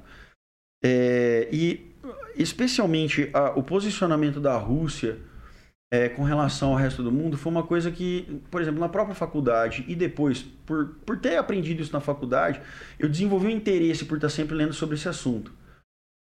É, então, é, de repente, amanhã ou depois, vai acontecer uma guerra, um conflito em algum outro lugar do mundo aí que a gente não domina muito. Mas, especialmente, essa região do planeta que tem voga, ela é uma região que é, sempre me atraiu muito, atraiu muito meu interesse. É, eu trabalhei, por exemplo, com uma mulher que tinha um irmão lutando, na, a, lutando por Donetsk, na Ucrânia. E, e você vê, eu sempre tive interesse de conversar com essas pessoas sobre isso. Eu trabalhei com um russo que tinha sido soldado durante o governo do Gorbachev. Eu trabalhei com esse cara na Alemanha. E eu troquei muita ideia com ele. E ali eu pude aprender muitas coisas. Então, assim, eu, eu fui é, brindado ao longo da minha vida com oportunidades de aprender e eu felizmente talvez eu poderia ter sido muito melhor, mas felizmente eu aproveitei nesse caso especificamente. Então a questão da Ucrânia e da Rússia sempre me chamou atenção de alguma forma. E então assim por, por conta disso, é, por estar acompanhando há muito mais tempo, é que eu acho que eu, é, eu não gosto tanto dos maniqueísmos, entendeu? Dizer, ah, não, isso aqui é do bem, isso aqui é do mal. Uhum. É, na verdade, o furo é muito mais embaixo. Você tem um, um cara que é um, um, um megalomaníaco, né? É, que chegou num ponto de poder que, que ninguém consegue, né? Ele é a autoridade máxima, não tem é, ninguém que para o cara. Exato. Então, é muito... É assustador, né? A forma como o Putin está conseguindo se posicionar no mundo hoje. Ele realmente não dá a mínima para sanções. Ah, porque vai ganhar o, o, prêmio Nobel da Paz, vai para o outro cara. Ele não dá a mínima. Tirou o acesso da Netflix do Putin. Não. É, proibiu ele de tomar é, o chá das três. É, é umas paradas. É, eu acho que as pessoas, as sanções que pegam, que estão colocando sobre o Putin, são absolutamente irrelevantes e desimportantes. Entende? É, e, e, o cara, para chegar nesse ponto em, em, que ele entendeu que ele tinha que invadir, e ele tem soldados que são fiéis o bastante a ele para obedecer o que ele está fazendo, porque só o exército seria capaz de se voltar contra ele agora. Você teria que é. ter um cara muito respeitado dentro das Forças Armadas russas que vai virar para ele e falar assim: não, esse cara não apareceu, os caras estão obedecendo. Eles estão defendendo a ideia, né? Estão É. comprando Entendeu? a briga. Então, se, se um cara ele tem todo esse poder na mão e ele consegue chegar até onde ele chega, é muito difícil de parar. E o poder de negociação dele tá muito forte. né? É, agora, é- é você vê, ele falou assim, não, eu tô disposto a sentar e conversar. Você viu alguém disposto a ir lá e sentar e conversar com ele? É difícil. Não, porque nesse momento, se você sentar com esse cara, ele tá com a vantagem na mão. Agora não é mais hora de conversar com ele. Agora é a hora de a Ucrânia receber algum tipo de ajuda, e isso vai ser provavelmente armas, para poder lutar. Só que eu também não posso dizer para vocês até quando isso vai durar. Entendeu? Eu acho que a, a Rússia, a, a, Ucrânia, sozinha, ela não tem muita força para sobreviver por muito tempo. E o Zelensky vai cair. Vai É, cair. até ontem as notícias eram que um comboio de 27 quilômetros de soldados lá estava se aproximando de, De Kiev. de Kiev. E, e era um- é uma força que quando você olha as imagens. Eu não sei até que Se- ponto a se das veja bem, imagens, se né? os ucranianos não cederem, a guerra dentro de uma cidade, ela não tem fim. Se os ucranianos não cederem. Sempre vai ter o ucraniano ali. Porque assim, a guerra dentro de uma cidade, ela não tem, não tem exatamente uma estratégia para isso. Porque veja bem, é, colocando assim nas devidas proporções, é menos difícil você lutar na Amazônia do que você lutar dentro de uma cidade. O, o Saddam Hussein sabia disso. Na primeira guerra do Golfo, ele colocou os soldados dele lá no deserto para pegar o exército lá. E eles tomaram. Para cada soldado tinha um míssil Scud. Para cada soldado iraquiano tinha um míssil Scud praticamente. Na segunda guerra do Golfo, o que, que o Saddam Hussein fez? Trouxe todo mundo para Bagdá e ficou lá, esperando o exército americano chegar. Porque o que acontece? Quando você vai para uma cidade, você tem que tomar rua por rua, bueiro por bueiro, prédio por prédio, apartamento por apartamento. Porque você, você consegue espalhar seus inimigos muito melhor. É horrível tomar uma cidade. Então, se os ucranianos realmente quiserem lutar, agora, ao chegar em Kiev, é, eles vão dar muito trabalho para os russos ali. Aí os russos, para poder, por exemplo, conseguir desmobilizar as forças, vão começar a cometer crimes de guerra, né? por tá exemplo, rolando, né? matar crianças em orfanato, né? Destruir creche, é, matar mulher, passar com um tanque de guerra em cima de, de civil, entendeu? Para poder tirar a moral do ucraniano. Você acha que mesmo assassinando lá o Zelensky, se eles conseguirem, é, a guerra não acaba? Não sei. É, Não essa sei. É. Porque isso dependeria muito da. da, da- Primeiro dependeria do carisma que esse cara tem pro, pro povo ucraniano. E nesse momento eu não sei, não sei te dizer. Ninguém tá fazendo pesquisa de opinião para saber o quanto ele é aprovado. Sim, sim. Tá difícil fazer É, pesquisa e- lá. mas nesse, nesse momento eu não saberia te dizer, não. É, se, se matar ele, resolveria o problema. Ele poderia ser um mártir, né? Ele poderia ser visto como caramba, né? O nosso líder morreu por nós, a gente vai lutar. Ou poderia ser totalmente contrário. Morreu, acabou. É, acabou a É, guerra. morreu. Exatamente. Mas show de bola. Meu, o papo, Bombou. resenha assim, da hora mesmo. Inclusive, Oda, fica aí o convite aí pra. Sobrou assunto, né? É, Cara, tem, tem, tem várias. Ó, o Alisson aqui trouxe outras questões aqui também, da OTAN, né? A probabilidade da Rússia soltar uma bomba nuclear, já que estamos falando de bizarrice. Então, ele tá falando da. É, essa é outra bizarrice, né? Essa, Sim. de, a, de a guerra ganhar uma dimensão nuclear. Como eu disse para vocês, a probabilidade dos Estados Unidos entrar nesse conflito, de a OTAN entrar fisicamente nesse conflito hoje, ou nesse momento, é muito difícil. A não ser que aconteça um fato novo daqui para amanhã, entendeu? É, porque aquilo que o, o Putin queria fazer e estava prometendo fazer, ele fez.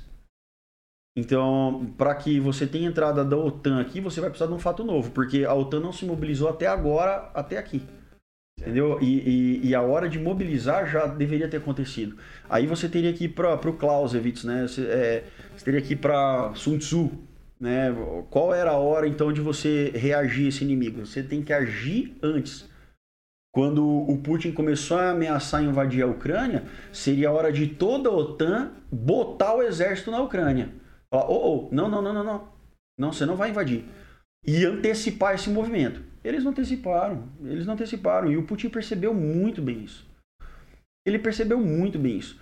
A- a- as mobilizações de tropa dele na fronteira, de ida e vinda, não sei se vocês vão se lembrar que um pouquinho antes de ele invadir, ele tirou soldados da fronteira. Uhum. Isso tudo é estudado. Vou tirar ninguém, eu coloco, ninguém faz nada. Eu tiro, ninguém faz nada.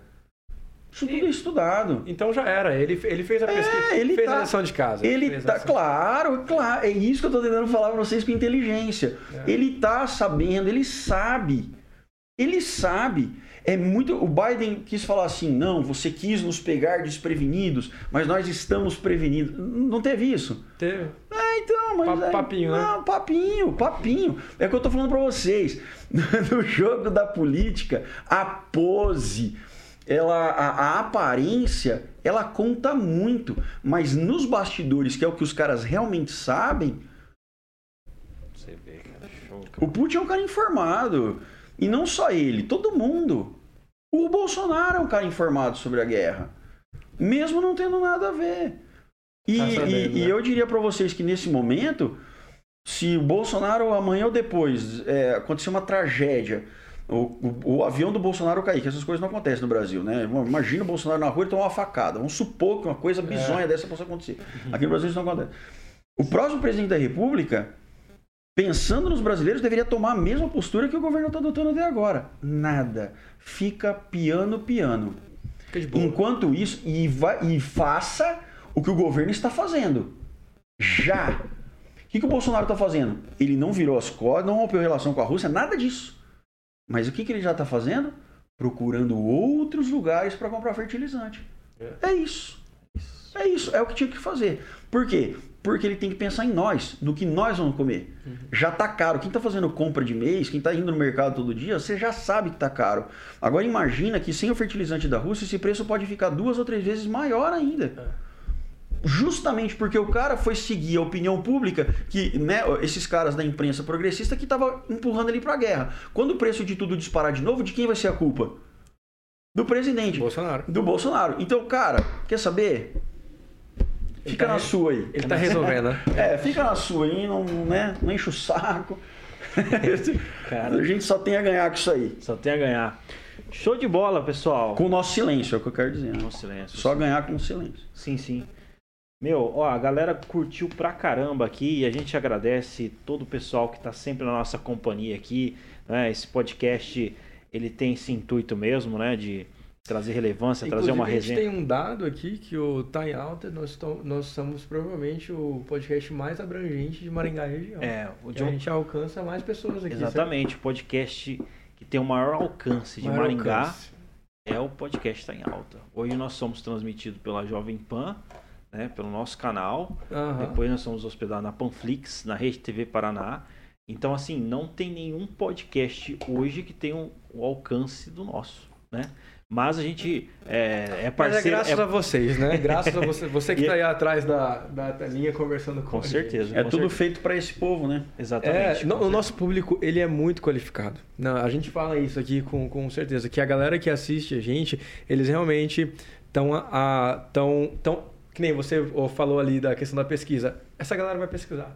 É um pessoal que está aqui para aprender, para opinar, que tem que tem, aquela questão. mesmo. Muitos discordam e a gente ama a galera que discorda, porque é, pra claro, isso mesmo. Claro. Né? O- Sim. Um bom aluno ele é medido pelas perguntas, né? Não, Né? por Não, e o, o C.S. Lewis ele costumava dizer o seguinte, que se o professor não preparou o aluno para questioná-lo ou até superá-lo e até discordar dele, esse cara não fez um bom trabalho.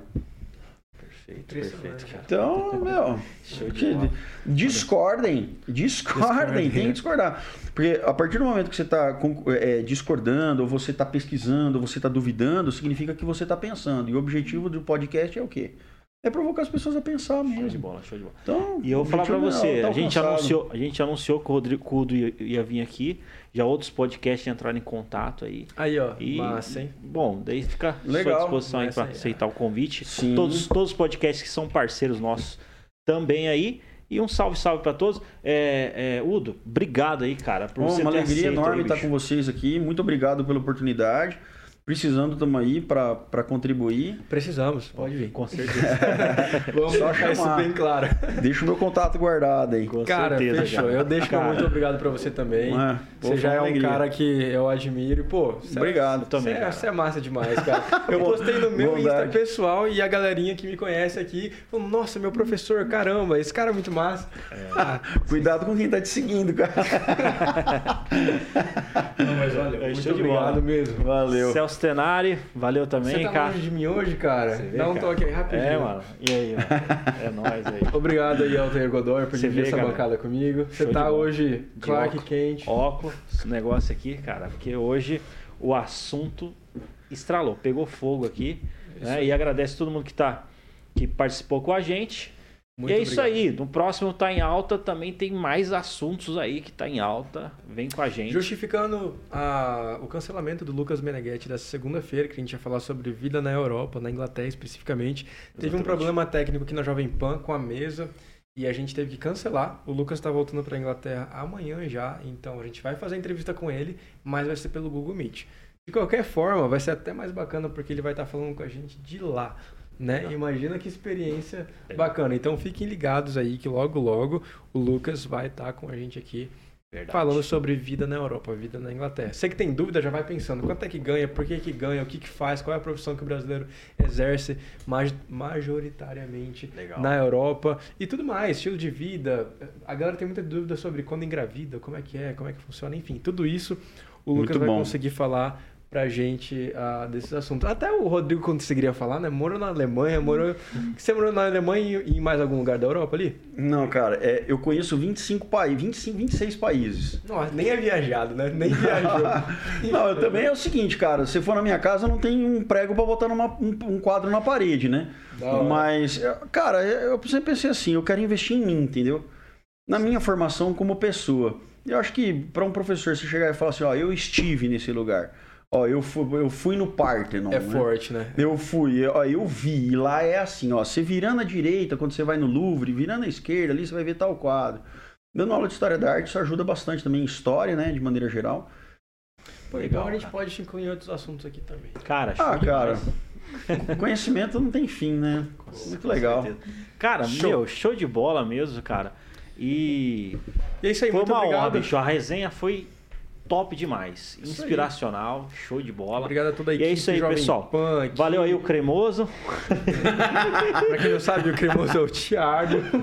Quer saber quem é o Thiago? Entra no Insta do Tá em Alto, que a gente sempre mostra ele aqui. Ele é o cara bravo aqui do Jovem Pan. Ele era bravo na faculdade? Porque Ele, era bravo ele é cara. muito sério, cara. Sério, Ele é sério. Ele chega aqui e fala, silêncio. É que hoje você tá aqui. É. E hoje você tá aqui. Não, mas foi, ele é tipo, sério. Ele é muito chega- disciplinado, cara. Ele é, É. disciplinado. A gente vai ter que trazer o, o Thiago aqui, na- o cremoso aqui na bancada. Não, a gente vai te dar um whey protein, daí você vê. É um menino bom, cara. É um menino bom. É um menino bom. Não, Muito bom. bacana. Dedicado. Parabéns para o Jovem Pan. Foi, um- foi uma ótima aquisição. Show Aí, de ó. bola. Valeu, pessoal. É isso Muito aí. obrigado. Valeu. Até a próxima. Bora Valeu. Falou. Tchau, tchau.